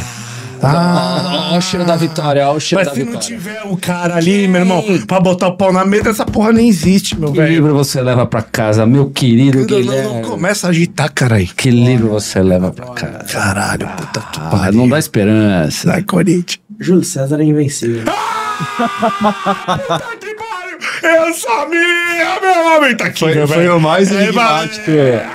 Enigmático. Esse... Quem continua, quem continua lá Pô, no você Olimpo? não podia ter aceitado no o Regis. Olimpo, no Não, Olimpo, não podia. no Olimpo, Não podia. livro. Agora tem que fazer uma dedicatória, né? Não, a minha dedicatória é o seguinte: muito obrigado por ser o gênio que você é e por nos ensinar tanto. Bacana. Essa é a minha dedicatória. Muito obrigado. Nós E parabéns. que temos que te agradecer, meu velho. Sem dúvida. De coração, é, é sensacional o seu trabalho. Você é um cara incrível, um puta cara gente fina, solícito, aberto e, cara, e eu fico muito feliz de ter me tornado seu amigo aí nesses últimos dois, três meses que a gente se conheceu. E só temos a te agradecer de coração. Acho que o Caio sente o mesmo Ale que esteve aqui não participando outra vez, mas lá de fora também sente o mesmo, que seu trabalho é sensacional, você é um cara incrível, tem um filho maravilhoso, uma mulher maravilhosa, uma família que você está construindo que é sensacional. A gente só tem que te agradecer, meu velho. Nós que te agradecemos, meu velho. eu, eu, eu que agradeço e, pô, agradeço as palavras generosas e no que puder contar comigo, estamos aqui do lado, né? Só pegar o carro e ver. É pertinho, né, meu velho? Deixa suas redes aí pra galera. Ó, quem quiser me seguir, arroba Brasil Brasis no Instagram. E lá no Instagram, tô lá, só lá. E vou, vou falar, ó, quem quiser segui-lo, eu sei que eu tenho, eu gosto muito do menino aqui, mas tem uma aula dele é, sobre o José Bonifácio no YouTube, que é, é sensacional. Eu li o livro do Otávio Tarquínio, da biografia dele, que inclusive ele é foda. O Ta- Otávio Tarquínio é fudido. Feijó, todas as biografias que ele escreveu, puta que cara foda. E ele não, ele não romantiza, não, meu velho. Ele fala o lado bom e o lado ruim, sabe? Não tem. Ele não fica com aquele. Não, vou puxar pra capa, não. É bem Pau na goiaba. pau na goiaba, cara. Achei sensacional. E a aula que você tem no YouTube do José Bonifácio é maravilhosa. Dá uma sintetizada num livro que não é tão fácil de ler. Não é nem fácil de achar, mas não é fácil de ler, porque é densa aí, 300 e poucas páginas falando do José Bonifácio desde o começo lá. E é uma puta aula sensacional. Então, conheça o nosso Fica a dica. Fica a dica. Conheça o Guilherme Diniz através disso, porque se você conhecer através disso, você vai ficar lá no rolê, porque o rolê é realmente muito, muito, muito bom, certo? Não, eu que, eu que agradeço, pô. E a, gente faz, né, com, com, com um desapego muito grande, né? Obrigado. Quem gosta, faz por, porque ama mesmo. Estilo Toma Juliano também, que meu. A gente, a gente não espera nada senão a amizade, o carinho e o respeito né, que vocês têm. Então é isso aí que é o que importa. É nóis, meu brother. Ale, Den Júlio, novamente muito obrigado. Caião, muito obrigado. PV arrombado. Boa noite, galera. Até a próxima. Valeu. Valeu. Tchau. Obrigado, pessoal, por nos ouvirem até o final de mais um episódio. Peço que nos sigam nas redes sociais. Instagram, arroba Beyond the Cave PDC. YouTube, Beyond the Cave PDC. Deezer, Spotify e afins. Muito obrigado e até a próxima. Valeu!